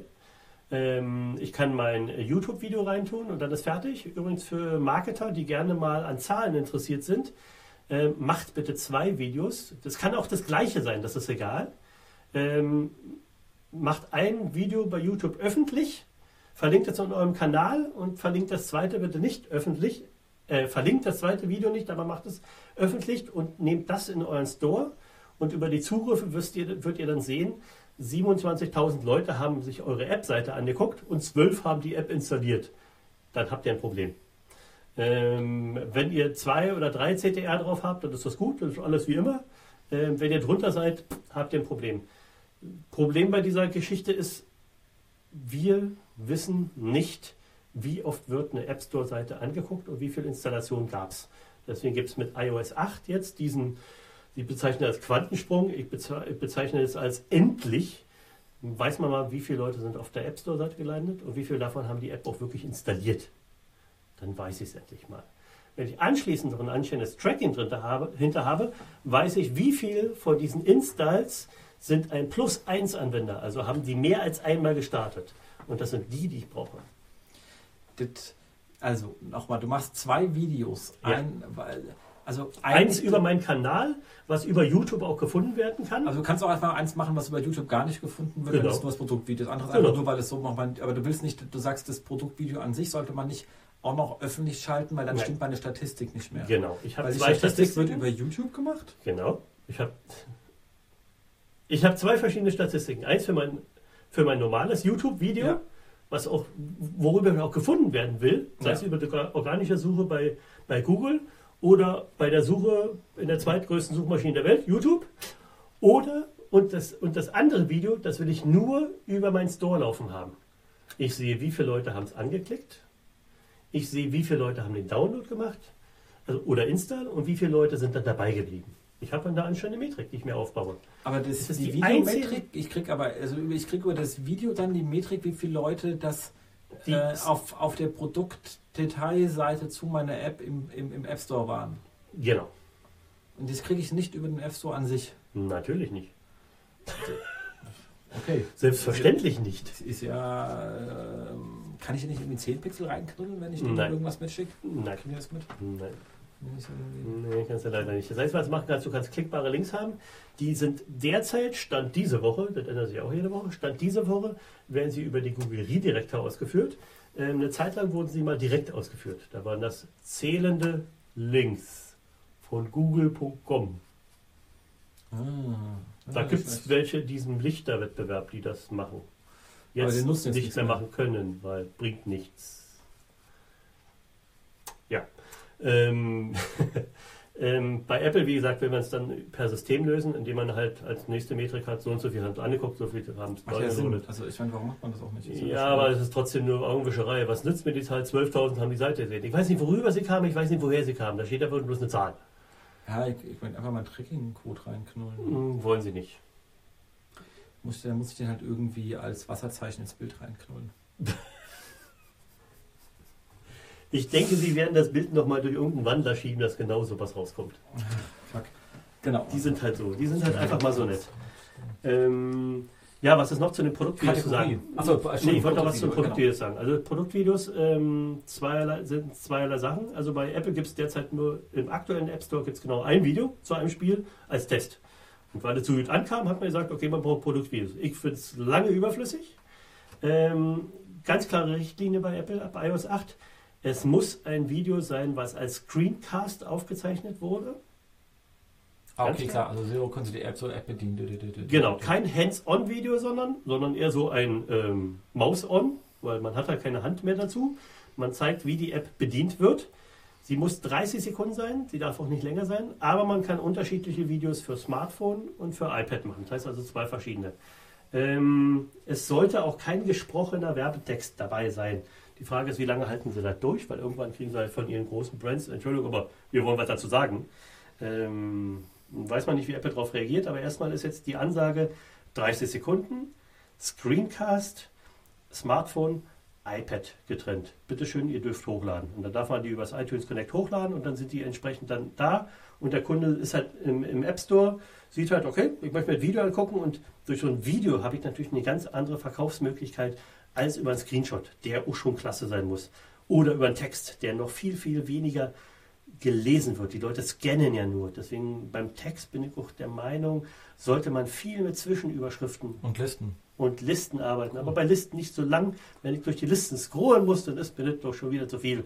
Versucht eine maximal 10 USBs in die Liste zu packen und dann ist gut. Das erfordert natürlich Hirn einschalten, weil man natürlich 20 USBs hat, aber dann muss man einfach mal die Mitarbeiter fragen. Dann sagen die ihm die 10 und dann zum Schluss wird gewürfelt. Aber da kann man ja auch mal testen. Klar, logisch, AB-Testen bei iOS ist relativ schwer, weil ich ja mindestens eine Woche habe, bis die neue Version draußen ist selbst wenn ich vorher den Text ändere, der wird ja nicht angezeigt. Der wird nur angezeigt, wenn eine neue Version da ist. AB-Testing bei Google Play ist kein Problem. Alle drei Stunden ändern die, die, die, kannst du die Texte entsprechend ändern mit einer neuen Version. Da machst du ein Icon von links nach rechts, die Spiegel oder sonst was. Da kannst du halt testen. Funktioniert das Icon besser, funktioniert das Icon besser, funktioniert dieser Text besser oder jener Text besser. Und da kann man mit den, mit den Listen gerade mal schön, schön arbeiten. Zwischenüberschriften funktionieren, weil die Leute ja scannen. Listen scannen sie, Zwischenüberschriften Überschriften scannen sie, die ersten drei, vier Zeilen lesen sie und unten liest kein Mensch mehr. Ja, Wie im normalen Leben. Das stimmt. So. Nein, also wie gesagt, Produktvideos halte ich für eine ganz tolle Sache. Ähm, wird, auch, wird auch mal Zeit, dass die jetzt endlich kommen. Äh, bei Amazon werden sie auch kommen, weil sie haben ja auch schon jetzt Produktvideos auf normale Produkte. Deswegen werden sie die dann auch ähm, bei, den, ähm, bei den Apps dann auch noch einführen. Noch gibt es davon äh, von Amazon nichts. Ähm, das wird aber kommen. Also gibt wohl einen Beta-Test. Ich weiß nicht, wie weit die jetzt da noch gekommen sind. Du hast gerade noch angesprochen, Kategorien. Ja. Ja klar, ist enorm wichtig, in welcher Kategorie ähm, meine App ist. Die wird in die Suche mit rangezogen. Ähm, wir unterscheiden ähm, zwischen Utility-Apps, da hat man ganz viele Kategorien, und Games, da gibt es nochmal Unterkategorien. Ein spezieller Punkt ähm, ist auf iOS der Newsstand. Kiosk heißt es bei, äh, bei Google. Ähm, da unterscheide ich auch nochmal, in welchem Bereich ich die drin habe. Aber dieser Bereich der Suche ist komplett getrennt von der normalen App Store-Suche. Sie sind im App Store mit drin, aber ich suche dann da, dort komplett anders, ähm, weil da hat man Verleger drin, die halt viel mit Text arbeiten und die wissen, was sie tun. Deswegen hat man es dann nochmal fein kategorisiert. Also da gibt es da wirklich dann die Blumenfibel, die muss dann auch wirklich dann auch schon da drin sein, bei Garten. Das ist eine richtige Kategorie, die gibt es. Die gibt es sonst nicht, aber die gibt es halt bei Newstat. Ähm, bei Kiosk ist es ähm, im Prinzip genau dasselbe. Und das Schöne ist, an Kiosk ist, nach Jahren hat es jetzt Google verstanden, dass man mit Publishing-Angeboten auch Geld verdienen kann.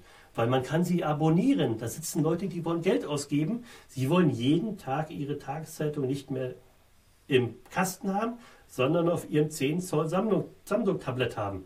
Dafür geben sie Geld aus. Es muss aber schon da sein. Sie wollen es nicht extra runterladen. Wir wollen halt ein Abo abschließen. Und jetzt hat Google begriffen und deswegen gibt es jetzt dieses Kiosk-Produkt, wo man sagen kann, ich möchte ein Abo abschließen für einen Monat, kostet 9,95, zack, fertig, Dankeschön. Cool. Das sind hier, wie gesagt, bei den Kategorien äh, Newsstand und Kiosk ist eine andere Geschichte. Ansonsten Kategorien Utilities oder Games und Games sind nochmal entsprechend unter und werden entsprechend nochmal unterschieden. Äh, die Kategorien bei iOS sind natürlich noch ein bisschen vielfältiger. Also da habe ich dann die Nachrichten oder da habe ich dann äh, Sport oder Musik. Dann sind da verschiedene, verschiedene Kategorien. Ich sollte mir die Kategorien nehmen. Und bei Apple ganz wichtig, die Backup-Kategorie noch nehmen, weil auch da wird die dann gelistet, die App. Zwar nicht ganz oben, da ist sie dann halt im Mittelfeld. Ne? Und wenn ich halt einen Nachrichtenbereich aus dem, eine Nachrichten-App aus dem Musikbereich habe, nehme ich Nachrichten und Musik, da passt das einfach mal hin. Da brauche ich dann nicht in Sport gehen, weil da, selbst wenn ich in Sport dann irgendwann gelistet werde dort, bin ich da falsch am Platz, weil der User erwartet nicht, dass er dort die Musik-App hat, sondern da will er halt eine Sport-App haben. Golf spielen oder Angeln. Fantasy Football ist wieder eine andere Geschichte. Es geht aber eher in den Bereich Game. Ne? Ich meinte äh, Fangesänge. Ach, Fangesänge. Oh, Fangesänge. Uh, gibt es denn da schon eine schöne App? Ja, bestimmt. Bestimmt. Gib mir vorne eine App. Ja, wahrscheinlich. Ähm, so, jetzt haben wir das Ganze beschrieben. Und wir haben alles drin, Texte drin, Titel drin, Icons drin, etc. pp. Ähm, ich würde gerne nochmal auf den Punkt Marketing-Grafiken eingehen. Äh, Marketing-Grafiken ist meiner Meinung nach ein großer unterschätzter Bereich. Äh, Marketing-Grafiken sind die Grafiken, dass wenn ein anruft, doch, ich bin Müller von Apple, um 12.30 Uhr ist Ihre App featured, ich brauche mal alle Ihre Icons und Screenshots und zwar jetzt. Da muss man, sein, muss man seinen Schreibtisch aufmachen, da muss der USB-Stick drin sein und dann müssen die freigestellt, ohne Alpha-Kanal an Apple geschickt werden und dann ist gut. Weil was macht so ein App-Reviewer, der sagt, er hat jetzt drei Apps, die er in die App der Woche schmeißen kann? dann nimmt er natürlich die, wo er als allererstes seine Daten herkriegt. Der Text muss stimmen, die Icons müssen stimmen, die Grafiken müssen stimmen. Ich gebe es nur noch mal ins Haus, dass ich das schön zusammenschneiden. Zack, so, das sind aber die Grafiken, die ich schon habe, ist nur freigestellt. Ja. Beziehungsweise man muss dann auch auf einen, gewissen Frame achten. Das heißt also 1024 mal 512 ist die Vorgabe. Allerdings, da wir haben ja runde Ecken und Schatten und so weiter und so fort, ist es 69 mal, schlag mich tot, 410 oder so. Ähm, kann man das wo nachlesen? Kann man nachlesen, ja. Und was sucht man dabei Google, um das zu finden? Ähm, ASO-Blog zum Beispiel, da steht es drin. Ähm, ASO-Blog.de.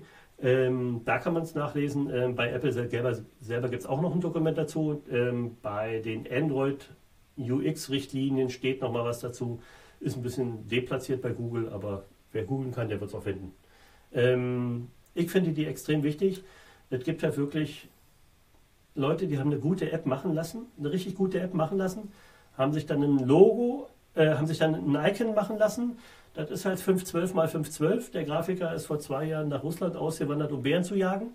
Ähm, jetzt habe ich halt mein Icon da und jetzt kriege ich es nicht mehr, mehr in den App Store, weil das Logo muss mittlerweile 1024 mal 1024 sein. Ich kann nicht mehr, mehr ein Update von meiner App machen. Das ist natürlich echt blöd.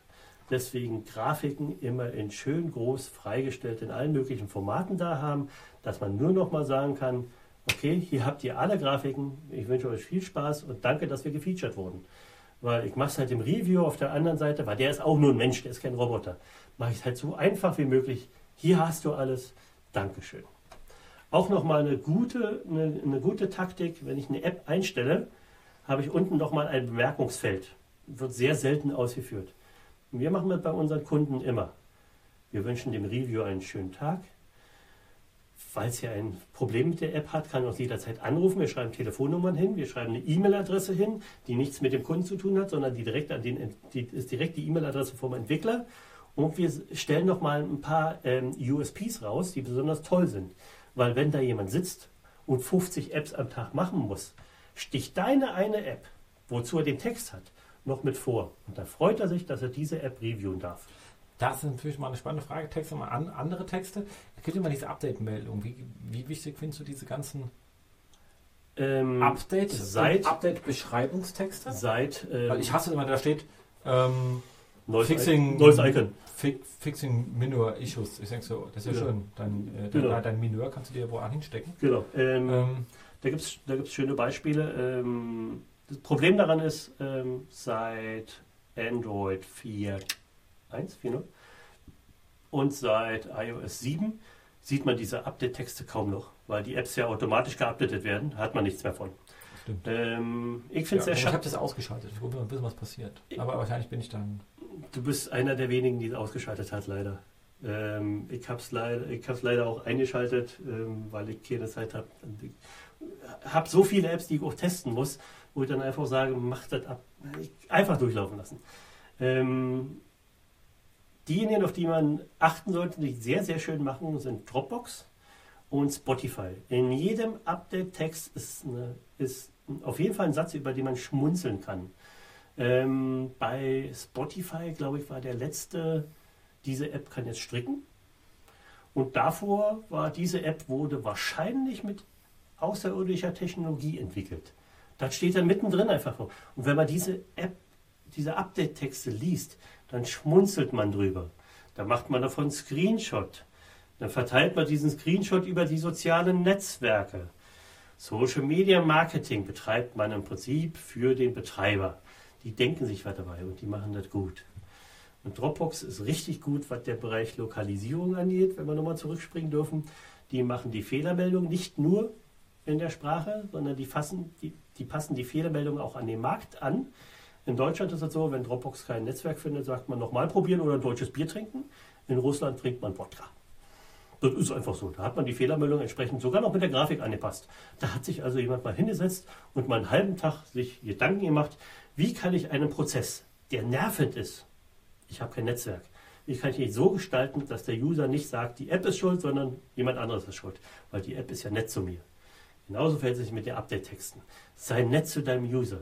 Der User verteilt sie weiter. Er macht für dich Werbung, weil er diese App so toll findet. Wir haben eine App, ähm, eine Kollegin aus Spanien, ähm, der habe ich dir gezeigt, die nennt sich Authentic Wetter. Die macht nichts, außer zu sagen, das Wetter ist scheiße. Oder das Wetter ist gut. Mehr macht die nicht.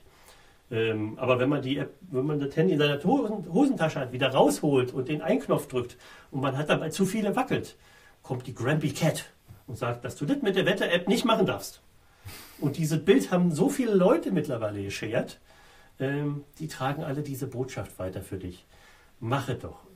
Weiß ich nicht, ob man das machen sollte, wenn man eine App hat, die Zahlen zusammenrechnet oder eine Banking-App. Da sollte man es vielleicht nicht machen. Aber wenn man eine normale Utility-App hat oder ein Game hat, Ja, kann man mal sagen, jetzt noch saufen, morgens Geld weg. ja, warum denn nicht? Einfach mal, einfach mal was Nettes sein. Man, man ist doch kein Beamter dahinter. Und auch die User sind keine Beamte. Denk doch einfach mal an deinen User. Und lächelt dir, dann denkt er an dich. Und wenn der an dich denkt, wird er seinem Kumpel weitererzählen. Und Mund-zu-Mund-Propaganda Pro, Mund -zu -Mund -Propaganda funktioniert doch hervorragend. Das wissen wir doch. Wir sind doch soziale Tiere. Wir wollen uns doch mit anderen unterhalten. Und wir sagen ihnen doch gerne, was einen bewegt. Und sowas hat mich heute Morgen einfach mal bewegt, die Grumpy Cat. Dann sage ich dir das. Das findest du toll und du rennst nach Hause und sagst deiner Frau, da steht eine App mit der Grumpy Cat. Wo ist die? Die hat das mit Wetter zu tun. So, das sind schon wieder diese Eckdaten, die du dann schon mal, wo du schon mal sagen kannst, okay, die eine Grumpy Cat mit Wetter, muss ich haben. Und für diese App gibst du mal einen Euro aus. Du hast eine freie Wetter-App auf deinem Telefon. Der gibt dir noch kostenlose Apps. Nein, ich musste die kaufen. Ich wollte einfach diese App haben, weil die so toll fand. Klar. Klar. So. Ratings und Reviews. Wie wichtig sind Ratings und wie wichtig sind Reviews fürs Ranking innerhalb der App Stores? Die sind besonders wichtig und die werden natürlich auch besonders viel gefaked. Nein. Ähm, nein, natürlich nicht. Wir haben lauter tolle Kunden, die sowas nie im Leben machen würden. Ähm, in der Türkei gab es vor ein paar Wochen mal so ein Spiel. Ähm, wer kann sich mit einer schlechten Ein-Stern-Bewertung wie lange im App Store halten? Das ist natürlich für die Downloadzahlen von so einer App katastrophal. Ich habe eine App, die ist auf Platz 1, 2 oder 3 und die hat ein Sterne-Review, kilometerlang. Und in jedem Review steht drin, sie ist scheiße. Da kann die auf 1 stehen, wie sie will. Die lade ich mir nicht runter. Würdest du die runterladen? Wenn sie nichts kostet. Kann sie einmal auch mal wieder zumachen. Okay. Okay. Ähm, Kommt drauf an, wie gut das Netz in der Bahn ist und wie lange ich noch fahren muss. ja, aber eine negativ bewertete App ist genauso wie eine negativ bewertete Seite. Die ist Ja. einfach scheiße, also willst du nicht haben. Ähm, genauso hätte sich das auch mit den Reviews. Die wenigsten lesen allerdings die Reviews, muss man auch ganz klar sagen. Und mittlerweile hat sich Ich so ein, lese ja die Drei-Sterne-Reviews am liebsten, weil die am neutralsten sind. mittlerweile haben sich aber Reviews für, als, ähm, als ähm, Back-Kanal zum Entwickler herausgestellt. Auch nicht schlecht. Ich kann, ich kann, den, kann- ich kann den Entwickler anders nicht erreichen. Außer, raten wir unseren Kunden gerne, macht ein Feedback-Formular innerhalb der App, schützt euch vor negativen Reviews. Habe kein solches Feedback-Formular. Wie soll sonst ein normaler Kunde Feedback zur App geben? Hier funktioniert das und das nicht. Wahrscheinlich hat er die Anleitung nicht gelesen, kann ja sein. Oder ich will halt eine Bewertung für irgendwas machen und die App stürzt dabei ab, dann ist das ein Fehler in der App.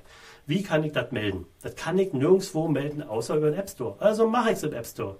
Und das größte Problem ist meiner Meinung nach der iOS App Store, weil ich als Entwickler keine Feedback-Möglichkeit habe, auf ein negatives Review zu reagieren. Bei Google hat man es seit ein paar Monaten, bei Windows hat man es schon eine ganze Weile.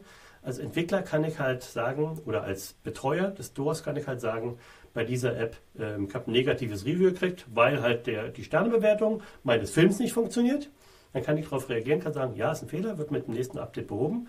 Oder du musst von rechts nach links swipen und nicht von links nach rechts. Wenn bei meiner App so ist, dann ist es so. Gut, könnte man vielleicht anders programmieren, aber wenn das so ist, dann ist es einfach so. Ähm, aber diese, diese, diese, diese Feedback direkt zum Kunden ist anders ein- einfach nicht möglich. Außer ich habe ein Feedback-Formular direkt in der App, dann funktioniert es. Ratings und Reviews sind ein großes Kriterium, wo deine App landet. Und es ist auch eine Frage der Zeit. Wie schnell kommen wie viele Reviews da rein? Ähm, und wie viele Ratings? Ähm, je mehr, je, je mehr, desto besser. Hören die dann irgendwann auf? Weil du wahrscheinlich deine Rechnung nicht bezahlt hast für die Leute, die die App bewerten. Dann fliegt die auch relativ schnell wieder runter. Das ist nämlich da, wo es auch hingehört. Denn die Frage, es gibt ja viele, die fragen mich ja dann, dann beim Bedienen der App, hast du mich, be- bewerte mich mal, nerv, nerv, nerv, Ja, nerv, nerv, nervt. Die Frage ist, es wird ja trotzdem irgendjemand machen, weil wenn man es ihm nicht sagt, kommt er gar nicht auf die Idee. Also Mhm. besser als gar nicht. Aber die Frage ist, wann mache ich es und frage ich jeden? Ähm, genauso wie du es bei normalen Website machen würdest. Du nimmst halt eine Testgruppe.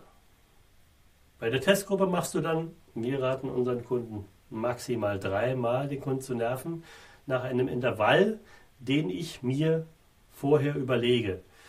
Ist die App so und so oft gestartet worden? Sind so und so viele Tage seit dem letzten Mal vergangen? Oder habe ich im Bereich Gaming ein gewisses Level erreicht? Dann nehme ich mir die Testgruppe von 10% und von diesen 10% gucke ich einfach, wer hat dieses Rating, diese Ratingabfrage noch nicht dreimal gehabt, die müssten es jetzt also kriegen. Wer hat dieses Level erreicht, die müssten es dann kriegen.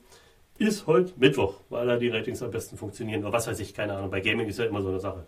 Da ist es wahrscheinlich Wochenende. Ähm, und dann schmeiße ich dieses Ding raus und da gucke ich einfach, wie viel Feedback habe ich davon. Ähm, wozu man jetzt mittlerweile übergegangen ist, das machen auch diese, es gibt verschiedene SDKs, die das können, bewerte mich und so weiter. Ähm, die haben jetzt ähm, einmal diese App bewährt mit einem Stern, diese App im Store bewerten oder schreibe mir, schreibe mir Feed- Feedback, direkter Kontakt zum Support. Und die letzte Möglichkeit ist, nerv mich nie wieder.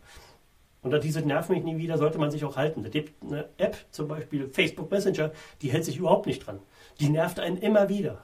Das macht, treibt mich in den Wahnsinn. Eigentlich müssen wir Facebook deinstallieren. Aber gut, anderes Thema.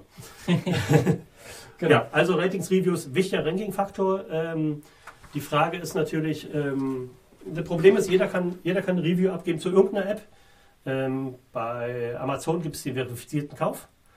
Ich denke, früher oder später wird es den auch in den Stores geben. Verifizierter Download, dann kann ich auch eine App bewerten. Ansonsten habe ich halt die Leute in Indien, die halt sowas gegen Geld machen. Die Inder wieder. Da waren sie. Oder Bangladesch. Auch das noch. Auch das noch. Ich dachte, die nähen unsere Kleider. Nee, haben wir zwischendurch noch Zeit. Ah, ja, ja, ja, ja. Ja. Ähm, ansonsten, was kann man noch machen, um so eine App außerhalb bekannt zu machen? Also ich meine, Downloadzahlen kann ich ja nicht nur dadurch, dass ich einstelle, ich kann ja auch bestimmt auch ähm, äh, jenseits, also auf des klar, ASO Stores ähm, an sich. Marketing für meine gibt App ja- machen. Genau, es gibt einmal die Social Signals, also ich kann die ganz normalen Kanäle bedienen, äh, Facebook, Twitter, Pinterest, Xing, LinkedIn und Visa leisten. Ähm, wir versuchen bei unseren Kunden immer noch durchzusetzen, dass ich eine, für meine App eine Landingpage habe. Weil ich kann wesentlich mehr erklären als im App Store. Ich kann wesentlich freier mit Bildern und Videos hantieren. Ähm, und ich habe ganz klar die SERP Domination. Wenn ich dann halt die, die drei oder vier Links zu den Stores habe, dazu noch meine App Landing Pages, äh, möglichst getrennt, Smartphone und Tablet und Betriebssysteme, dann habe ich mal die erste Seite komplett für mich. Und da äh, hinten kackt die Ente, die Leute sollen halt die App runterladen und wenn sie die nicht direkt auf den Store-Link gehen wollen, dann gehen sie halt auf meine Landingpage und da muss ich sie da entsprechend überzeugen. Schöne Videos produzieren, äh, schöne Updates fahren, ähm, Feedback, auch gerne mal Testimonials, funktioniert hervorragend. Social Media nicht außen vor lassen ähm, und ähm, ja, es, es, ist ein, es ist ein bisschen schwer, Mundpropaganda zu erreichen, aber ähm, hab's dir mit der, mit der Wetter-App zum Beispiel, ich weiß, dass du die installieren wirst, wenn du zu Hause bist, ähm, darauf muss ich nochmal hacken. Das funktioniert natürlich, wenn du eine geile App hast. Die verbreitet sich einfach mal, hast du schon gesehen. Kennst du diese App schon? Ich benutze sie die ganze Zeit.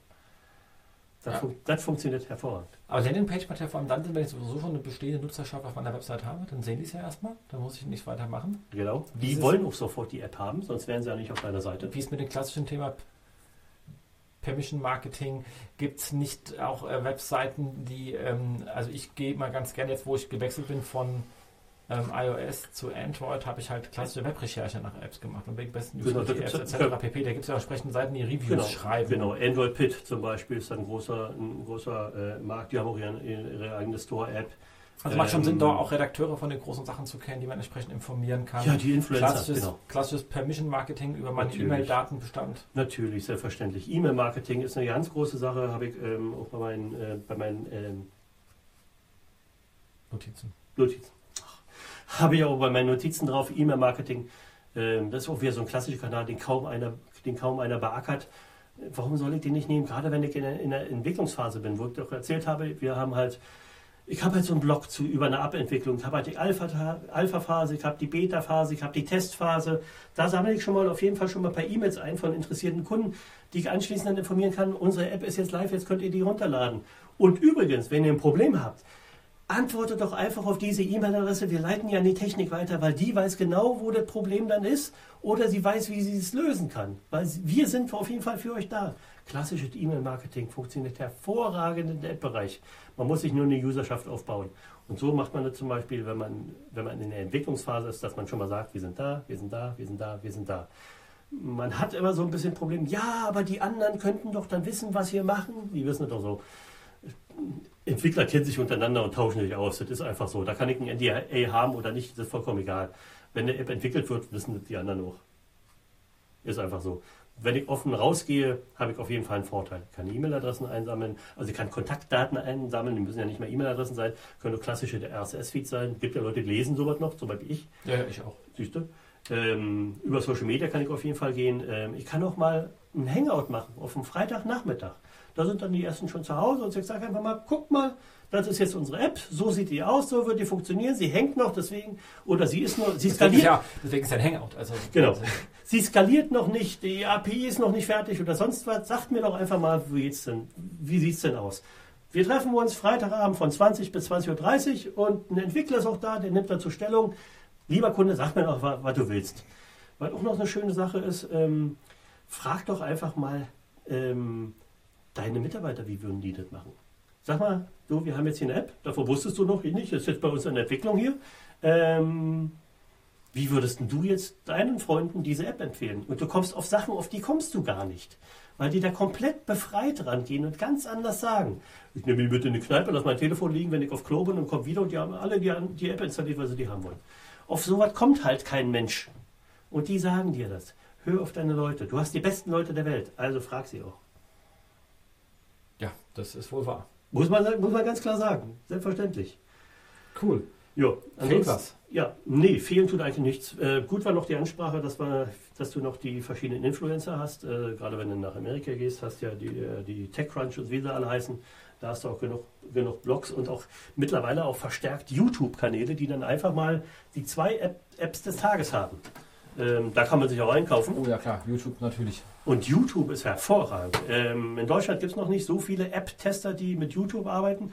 Also jemand, der da draußen jetzt ist und eine Idee braucht für einen YouTube-Kanal, hier ist meine Idee, teste Apps. Damit kann man auch Geld verdienen. Echt? Ja, Ja, Die, die Payouts sind ja überscheiden, oder? Bescheiden in der App. das ist halt die Frage, wie, wie ich es mache. Habe ich eine entsprechende Base? Habe ich 500.000 Follower meinem YouTube-Kanal? Warum denn nicht? Aus Bangladesch. Aus Bangladesch, na sehr schön. Nein, so nun nicht. Es sollten doch schon echte Menschen sein und ich sollte auch wirklich schon einen, einen Videopodcast haben, der überzeugend ist. Und dann nehme ich die Apps mit rein. Ich meine, es gibt doch nicht langweilig als Unboxing. Das finde ich total langweilig. So viele Leute gucken das. Ich interessiere mich für Apps, also nicht nur beruflich, ich interessiere mich halt sehr für Apps.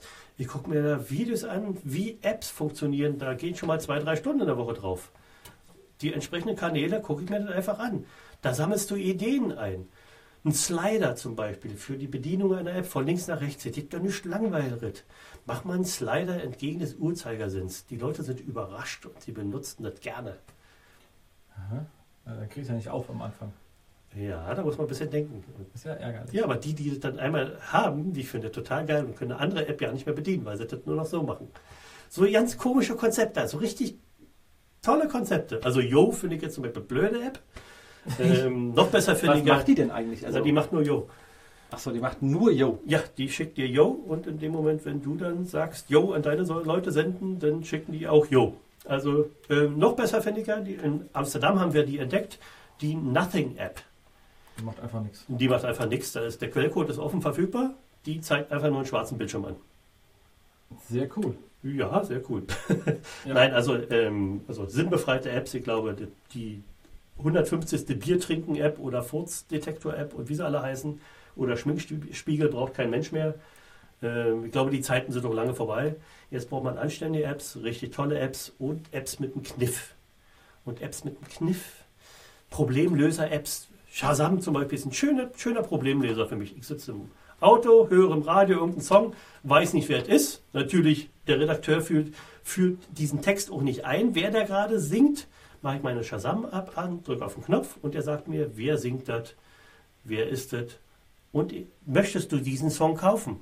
Natürlich. Das. Mal schauen, was ich so drauf habe. Eine, eine, eine Baby-Keyboard-App. Eine Baby-Keyboard-App. Ja, genau, da kann Baby drauf rumdrücken und dann macht äh, Keyboard halt. Also, sie kommt Und in- und in einem wirklich Hal- bei und rum, aber es ist schön bunt und sie mag es sehr. Und in einem halben Jahr kommt dann die Tiere-App. Da kommt dann ein Hund, der bellt. Ja, die hat man schon. Siehst du? Genau. und natürlich hier einfach die Geräusch-App, weißt du, Föhn und so. Ach so, okay. Ja, weißt du, Föhn und Regen und all so ein Kram, damit halt Baby Ja, ich habe so eine schöne App, die nennt sich Hypersleep. Wenn man mal nicht schlafen kann, macht man die an und für neun Minuten kommt dann das Geräusch eines fliegenden, eines fliegenden Raumschiffs. Ah, ich habe dafür Podcasts. also ich schlafe meistens immer zu irgendetwas, was mir erzählt ein. Dann kannst du schon nach 15 Minuten und dann kommt man da. Ah, okay. Ja, bei, mein, bei meiner App gibt es auch so einen Sleep-Timer für, eine, für einen Podcast. Genau. Ich habe mich mal gefragt, was das ist, aber für Leute wie dich, okay. Ja, exakt, genau. Das ist, schon, äh, das ist wichtig. Mach ich immer so rein, weil ich bin ja, ich höre ja viel Podcast und dementsprechend. Ja, ich auch. Leider, leider viel zu viel, muss ich ganz ehrlich sagen. Also, Ich frage mich, wie kriegst du das eigentlich hin? Ich, meine, ich höre jetzt nur Podcast. Du schaust auch noch 50 Stunden Serien die Woche? nein, gar nicht mehr. Also dazu komme ich nur nicht mehr. Ich habe so ausgewählt, so zehn Serien, die ich verfolge. Die gucke ich auch immer. Ähm, ich habe halt das Glück, dass ich die auch wirklich auf der Arbeit gucken kann. Also auf dem dritten Monitor, da laufen die dann einfach. Ähm, klar gibt es Serien, auf die muss ich konzentrieren. Game of Thrones. True Detectives und wie sie alle heißen, na klar. Aber so eine Serie wie Last Chip zum Beispiel, die ist ja nicht zum Denken. Die Guten sind gut, die Böse sind böse, es wird ein Die Virus ich- und alle sind tot. Die habe ich noch nicht gesehen. Ich Ja, ist halt bei TNT, kommt gerade bei TNT Serie. Krank. Äh, auch in Deutschland mittlerweile. Ähm, ist halt Michael Bay mit ein bisschen Ping-Ping. Achso, ja, okay. Nee, ich habe jetzt hier ähm, ähm, ähm, Vikings schnell durchgezogen, weil es lustigerweise bei, ähm, Bei Amazon. bei Amazon Bei. Prime, genau. Exakt, genau. Also Ja. ich meine, erste hatte ich eh schon gesehen, aber die zweite, Die zweite, Schlag war sehr schön. Und was ich da gefunden habe, was mir komplett an mir vorbeigegangen ist, weil ich wahrscheinlich jetzt so viel zu tun hatte und du hast mich nicht darauf hingewiesen, Was? äh, Ashes to Ashes.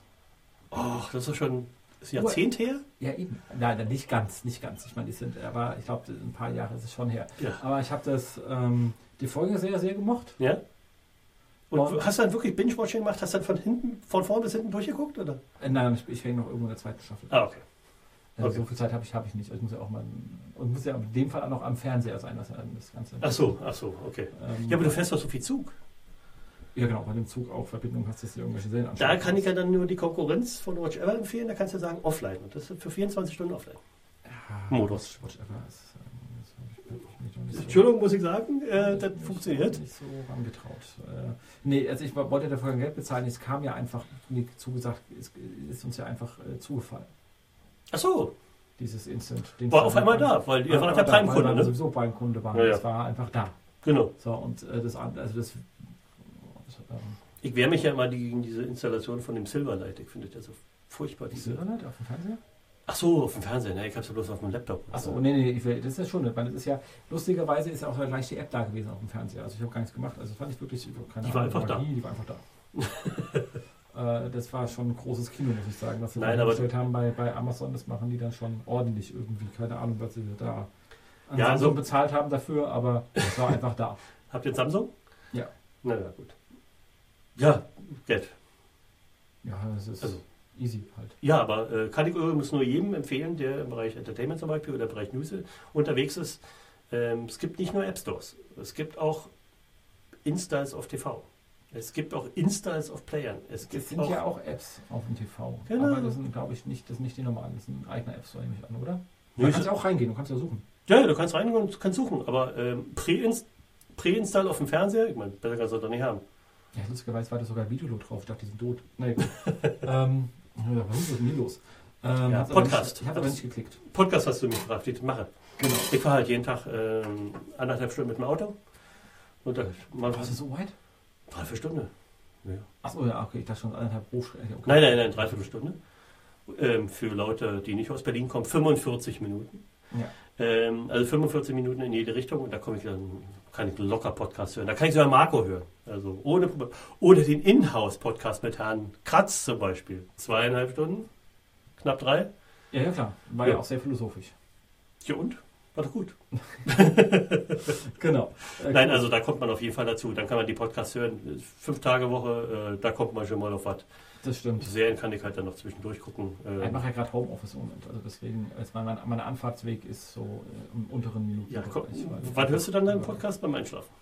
Ich höre den Podcast manchmal einschlafen oder dann halt, wenn ihr, weil morgen fahre ich, nach, äh, fahr ich nach Karlsruhe, dann halt wieder sechs Stunden. Da kann man, Da kannst du abhören. ähm, da kann man einiges machen. Ja. Ähm, Gerade weil ja das Arbeit im Zug auch nur, also da- dank der wirklich, ähm, entweder sie haben gar kein Netz oder es ist zu. Also ist einfach, also Oder ein GPRS für 170 Leute. Genau. Hm. Also das äh, ist, ist, ist ja mäßig und da hat man entweder Unterlagen dabei, die man mal lesen kann, oder man kommt halt nicht weiter. Cool. Nee, aber ich würde sagen, das war eine ziemlich umfangreiche Geschichte. Ja, Zu dem Thema haben wir irgendetwas ausgelassen. ich glaube, wir haben es nur angerissen. Ich machen wir einfach weiter. Ich, wir haben erst, wir haben erst äh, 20 vor 10, wir können noch ein paar Stunden bevor ich nach Karlsruhe muss. Na, wir müssen, wir können ja die Leute nicht so lange quälen. Ach, das, das, stehen, die, das stehen die durch. Die haben, die Nein, nein, also ähm, es waren jetzt eher so die Basics so ein bisschen angerissen. Ähm, wir machen ähm, gern Inhouse-Workshops ähm, bei Kunden, das funktioniert hervorragend. Ähm, man kann sich auch entsprechend vorbereiten auf die Kunden. Ähm, sehr spannend ist der, Bez- ähm, der Markt Gaming, weil er gerade, ähm, also hier in Deutschland ist das alles schön und gut und da hat man dann noch seine Pferdchen abgesteckt und da gibt es halt die Gameslot und wie, wie so mal heißen da alle ihren komischen verschiedenen Buden da. Ähm, Grüße an Anita. Ähm, aber der Bereich Asien ist halt unfassbar. Der boomt so dermaßen im Bereich Gaming. Die sitzen nur noch an ihren Handys und spielen. Was sollen sie machen? Können kein Fußball spielen, müssen halt Handygames machen. Ja, aber also gerade, also der Bereich Gaming in, in, in Südostasien, das ist unfassbar. Die Downloadzahlen dort, die Umsätze, die gemacht werden, unfassbar. Also wer im Bereich Gaming unterwegs ist, sollte auf Lokalisierung im asiatischen Markt sitzen. Ähm, die User werden es entdanken und das Portemonnaie wird es entdanken. Cool. Jetzt müssen wir noch ein Game haben, habe ich gerade keins. Ah, tut mir leid. Sehr ärgerlich, äh, sehr ärgerlich. Okay, dann würde ich sagen, danke dafür. Sehr gern. Sehr Ähm, gern. Kommen wir mal zum vier Wochen Ausblick. Oh Gott, den habe ich gar nicht vorbereitet. Haben wir irgendwas, was in den nächsten vier Wochen konferenzmäßig ansteht, außer dass wir hier Stammtisch haben, den ich wahrscheinlich wieder verpasst habe, irgendwo anders rumgondel, aber vielleicht schaffe ich es ja. Nee, mir fällt eigentlich nicht ein. Ich glaube, jetzt ist auch Sommerpause, ne? was die ganzen Sachen angeht. Da geht's gibt es ja nicht irgendwie eine Sommer. Wo sind unsere Sommercampings hin? Das weiß jetzt, der hat der Marco. Die hier- M3 hat er ja leider, ja, leider. War so Ähm, nett da auf der Terrasse. Das Genau. war, man, man musste sich gar keinen Vortrag anhören, man saß die ganze Zeit draußen, weil es so schönes Wetter war. Man musste nicht auf den See glotzen, weil waren der Bäume jetzt auf einmal davor. Ja, und selbst, selbst wenn noch weiter war, war das schön. Also ich meine, also ich meine, Müggelsee ist ja ein schöner See im Sommer. Also dann soll er einfach mal also die, die Campings in den Sommer verlegen. Also das mit da hinten ist ja immer sehr depressiv da im Winter draußen. Gell? Naja, aber man Ähm, kommt halt nicht weg. Du musst halt halt rein zu den Vorträgen.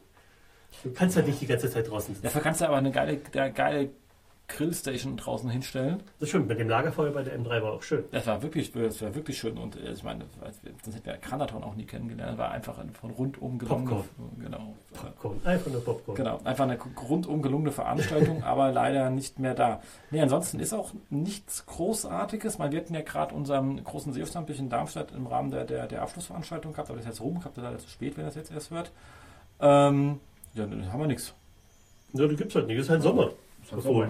So, so ein Kack. Mein Gott. Ähm, exakt, Weltmeister sind wir auch schon, kann auch nicht mehr passieren. Ja. Dementsprechend ist da nichts, aber ich habe noch einen, einen Job, du suchst nicht rein zufällig irgendjemanden. Ne? Nee, wir sind jetzt gerade gut versorgt. Wir haben jetzt den Ego, der geht auch nicht mehr weg. Also der bleibt auch bei uns. Ich glaube, der hat jetzt den perfekten Job gefunden. Er darf coden ähm, und er hat nur Serienverrückte um sich. Und er ist ein Serienverrückter, also passt schon. Sehr gut. Nee, aber ich habe jetzt hier Leute, die sind nicht so sehr verrückt, sondern eher so zahlengetriebenerweise im, im, im Public- äh, Public-Bereich, und zwar die Kollegen vom ähm, äh, Handelsblatt, Verlagsgruppe Handelsblatt. Ähm, die suchen einen ähm, SEO-Manager in Düsseldorf. Das ist ja die eine Stadt, die da ein bisschen ordentlich ist im Pott. Der Rest ist ein bisschen. Das ist die, Traurig. wo. Da, ich, Wo die Räume umgekippt sind. Düsseldorf ist doch das, wo es richtiges Bier gibt, in richtigen Gläsern. Und die andere Stadt ist die, wo die Zahnputzbecher haben zum doppelten Preis. Genau, Okay, exakt. exakt. dann Also weiß ich, was Düsseldorf. Ist. So, also in, ähm, in, in Düsseldorf und zwar SEO-Manager klingt erstmal so, aber es gibt da noch keinen. Also das heißt, man ist alleine, man muss den ganzen Bereich aufbauen. Ich meine, da gehört Wirtschaftswoche dazu, Handelsblatt dazu, sind schon mal sehr renommiert. Ähm, die, ähm, ich, ähm, den Vorgesetzten, also den dann für einen Zukunft vorsehen, kenne ich persönlich, ein sehr, sehr netter Mann, der da einiges an Plänen hat und im Grunde genommen geht es schon darauf, hier sozusagen Prozesse, Strukturen etc., Ziele, alles einzuführen. Ähm, und ich glaube, man wird auch dann dauernd nicht zwingend alleine bleiben müssen. Ähm, ist einfach eine gute Chance für jeden, der mal etwas entwickeln möchte und einfach an einem Ding arbeiten möchte. Man will mit Inhouse starten und man fängt mit null Zeilen Code an. Ist es denn überhaupt, geht's denn überhaupt besser? Also ganz ehrlich, Ja.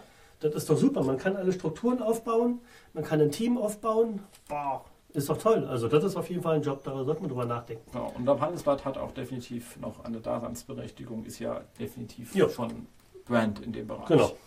So, also dementsprechend kann man das zwingend ähm, empfehlen. Dann haben wir natürlich ähm, das Thema, wie immer, du hast uns was mitgebracht. Eine Verlosung. Ja, Eine genau. Verlosung. Das wissen wir gar nicht, was wir dafür mal tun sollen. Ähm, das musst du dir ausdenken. Ich kann einfach nur mal sagen, was es gibt. Ja. Also derjenige, es gibt nur einen Preis, der besteht aus zwei Teilen. Der erste Teil ist die finale Staffel von Dexter auf DVD. Und die Das ist zweite, die achte, gell? ja, und die zweite ist ein Hackstick. Also kein Hackstick, sondern Hacksteak. Ja, ja. Genau, dass man es richtig verstanden hat. Wer wissen will, was das ist, einfach mal in die Shownotes gucken. Wir werden noch versuchen, ein Bild da unterzubringen. Genau. Exakt. Was wir dafür tun müssen, denken wir uns noch was Lustiges aus. Ähm, steht dann ebenfalls in den Shownotes, ist auch besser, wenn man es versucht hinterher zu schreiben. Ja. Und ähm, dann würde ich sagen, sind wir damit ähm, heute durch. War ja auch äh, recht umfangreich, glaube ich, von der Aufnahme. Du hast, ich habe die Aufnahmezeit gar nicht. Du hast die, glaube ich. Ähm, wir sind bei 2,37, also Halbzeit. Ja, sehr gut, sehr gut. Ich fast 2,37, da habt ihr was zu hören. Das reicht dann mal wieder für acht Wochen. Da können wir wieder eine Woche Pause machen. Also ist sehr cool. Fantastisch. Ähm, als ASO oder als App Store Optimierer gerne nochmal darauf hinweisen, ähm, gerne Kommentare hinterlassen, nicht nur bei den Shownotes, sondern auch auf iTunes. Ich, oh, iTunes. Äh, Da eine ganz, ganz dringende Aufruf. Mir hat, mir hat letztens irgendjemand gesagt, er würde uns bei iTunes gar nicht mehr finden. Also wenn ihr uns bitte nicht findet, sagt Bescheid, da muss ich Marco mal treten, was da los ist. Ähm, das wäre nämlich ganz ärgerlich, wenn wir da nicht mehr wären. Ähm, das hat jetzt dann nicht so mit iTunes zu tun. Die Suche bei iTunes nach Podcasts geht und geht nicht. Das ist so eine Sache. In dem Moment, wenn ich viele Kommentare und viele Bewertungen drauf habe, werde ich auch mal einmal wieder gefunden. Das passiert auch großen Podcasts, die ich abonniert habe, die sind auf iTunes einmal weg und dann sind sie wieder da. Aber kommt der Feed wenigstens noch rein? Der Feed kommt die ganze Zeit. Man kann man kann es aber nur nicht finden, wenn man es nicht ganz genau eingibt. Gibst du jetzt ein Inhouse-SEO, findet man euch nicht. Morgen findet man euch wieder, übermorgen wieder nicht. Da ist irgendwas komplett kaputt bei denen. Okay, ich gucke mal nach, aber aber die Webseite müsste noch da sein. Also Entschuldigung, also die iTunes-Seite zur Sendung müsste ja noch da Die ist auf jeden Fall da. Ähm, und gerne auch mal anlinken wieder vom, ähm, vom Beitrag aus. Dass man die findet, dann ist die auch wieder da, dann findet die Google auch wieder und ist alles wieder schick. Fantastisch gut. Das Ja, man auf jeden ja, Fall sonst aber, wenn er irgendein Problem hat, gerade mal melden. Aber auf jeden Fall da kommentieren hilft uns immer weiter. Das stimmt, sag ich uns auch immer. Hast du recht. Als Gast kann ich dazu nur sagen, es war mir eine Ehre mit Jens, dass wir es endlich mal geschafft haben, nach wie vielen Jahren? Ach, Ach, schon ewig, Ewigkeit, ewig. oder? Ja, habt aber äh, also wirklich ein einmalig schönes äh, Studio hier. Wir machen noch ein Foto, damit man auch sieht, wie einmalig das ist, damit Cool. man sich das auch vorstellen kann. Und die anderen sitzen hier- hier in einem, im, im selben Podcast mit vier Leuten teilweise, habe ich gehört. Oder fünf. fünf? Und die Tür darf nicht auf sein. Jetzt stell dir mal vor, was das hier ist, wenn die Sonne scheint. Wie kriegst du auch fünf Leute rein? Also eins, zwei, drei, okay, mein Studio sind Die sind da, hier alle aber- so, dann stellt man ein Mikrofon auf rund. Wir haben jetzt so praktisch diesen Zwei, dieses Zweierkonstrukt, aber man stellt das Mikrofon auf rund und dann können alle praktisch gleichberechtigt reden. Ähm, und dann sitzen hier und zweieinhalb Stunden über Game of Thrones, da muss ich locker sagen, sagen, geht auch von zwei Hut Stunden plus, gell? ab. Mich am Arsch. Hut ab, was die machen. Unfassbar. Wenn man sich überlegt, an so einem Game of Thrones Video, Videopodcast, drehen die zweieinhalb Stunden, da kommen drei Minuten bei raus und bei dem Podcast sind zweieinhalb Stunden, zweieinhalb Stunden durchgelabert von allen. Durchgehend. Ja, vor allem halt hier drin, Wahnsinn. Ja, Da, der müsste danach auch erstmal auswingen im Sommer. ja. also als Gast ist man dann Cool. nicht unbedingt hier bei uns vor Ort, aber auf jeden Fall mit dem Jens ähm, per Skype macht ihr es sonst, ne? Sonst noch was per Skype, ja. Per Skype, Das haben wir halt ähm, eine geile, ich meine, die Qualität von eurem Podcast ist schon immer sehr schön. Ja. Und ähm, ich kann es nur jedem empfehlen, sich als Gast mal zu melden. Ähm, und wenn ihr Vorschläge habt, gerne in die Shownotes mit reinpacken, wer als Gast werden soll, welche Themen man mal auch angehen sollte. ASO hat jetzt im Prinzip nichts mit Inhouse zu tun. Inhouse sitzt der bloß, der ASO macht. Wir machen sind ja nicht Ähm, mehr Inhouse, wir sind ja jetzt hier ähm, strategisches äh, Durcheinander. Genau. Und wenn ihr Ideen habt, welche Themen der Jens und der Markus das nächste Mal angehen sollen, bitte in die Shownotes mit rein. Ähm, Kommentieren, immer Sie kommentieren. werden es euch danken, auf jeden Das Fall. auf jeden Fall. Und wie Ja. gesagt, wer Gast werden will, einfach Bescheid sagen. Äh, bringt Thema mit, wir hatten ja schon alles drin, von Qualitätssicherung bis Karls Philosophie. mathematisch angeprägte Philosophie.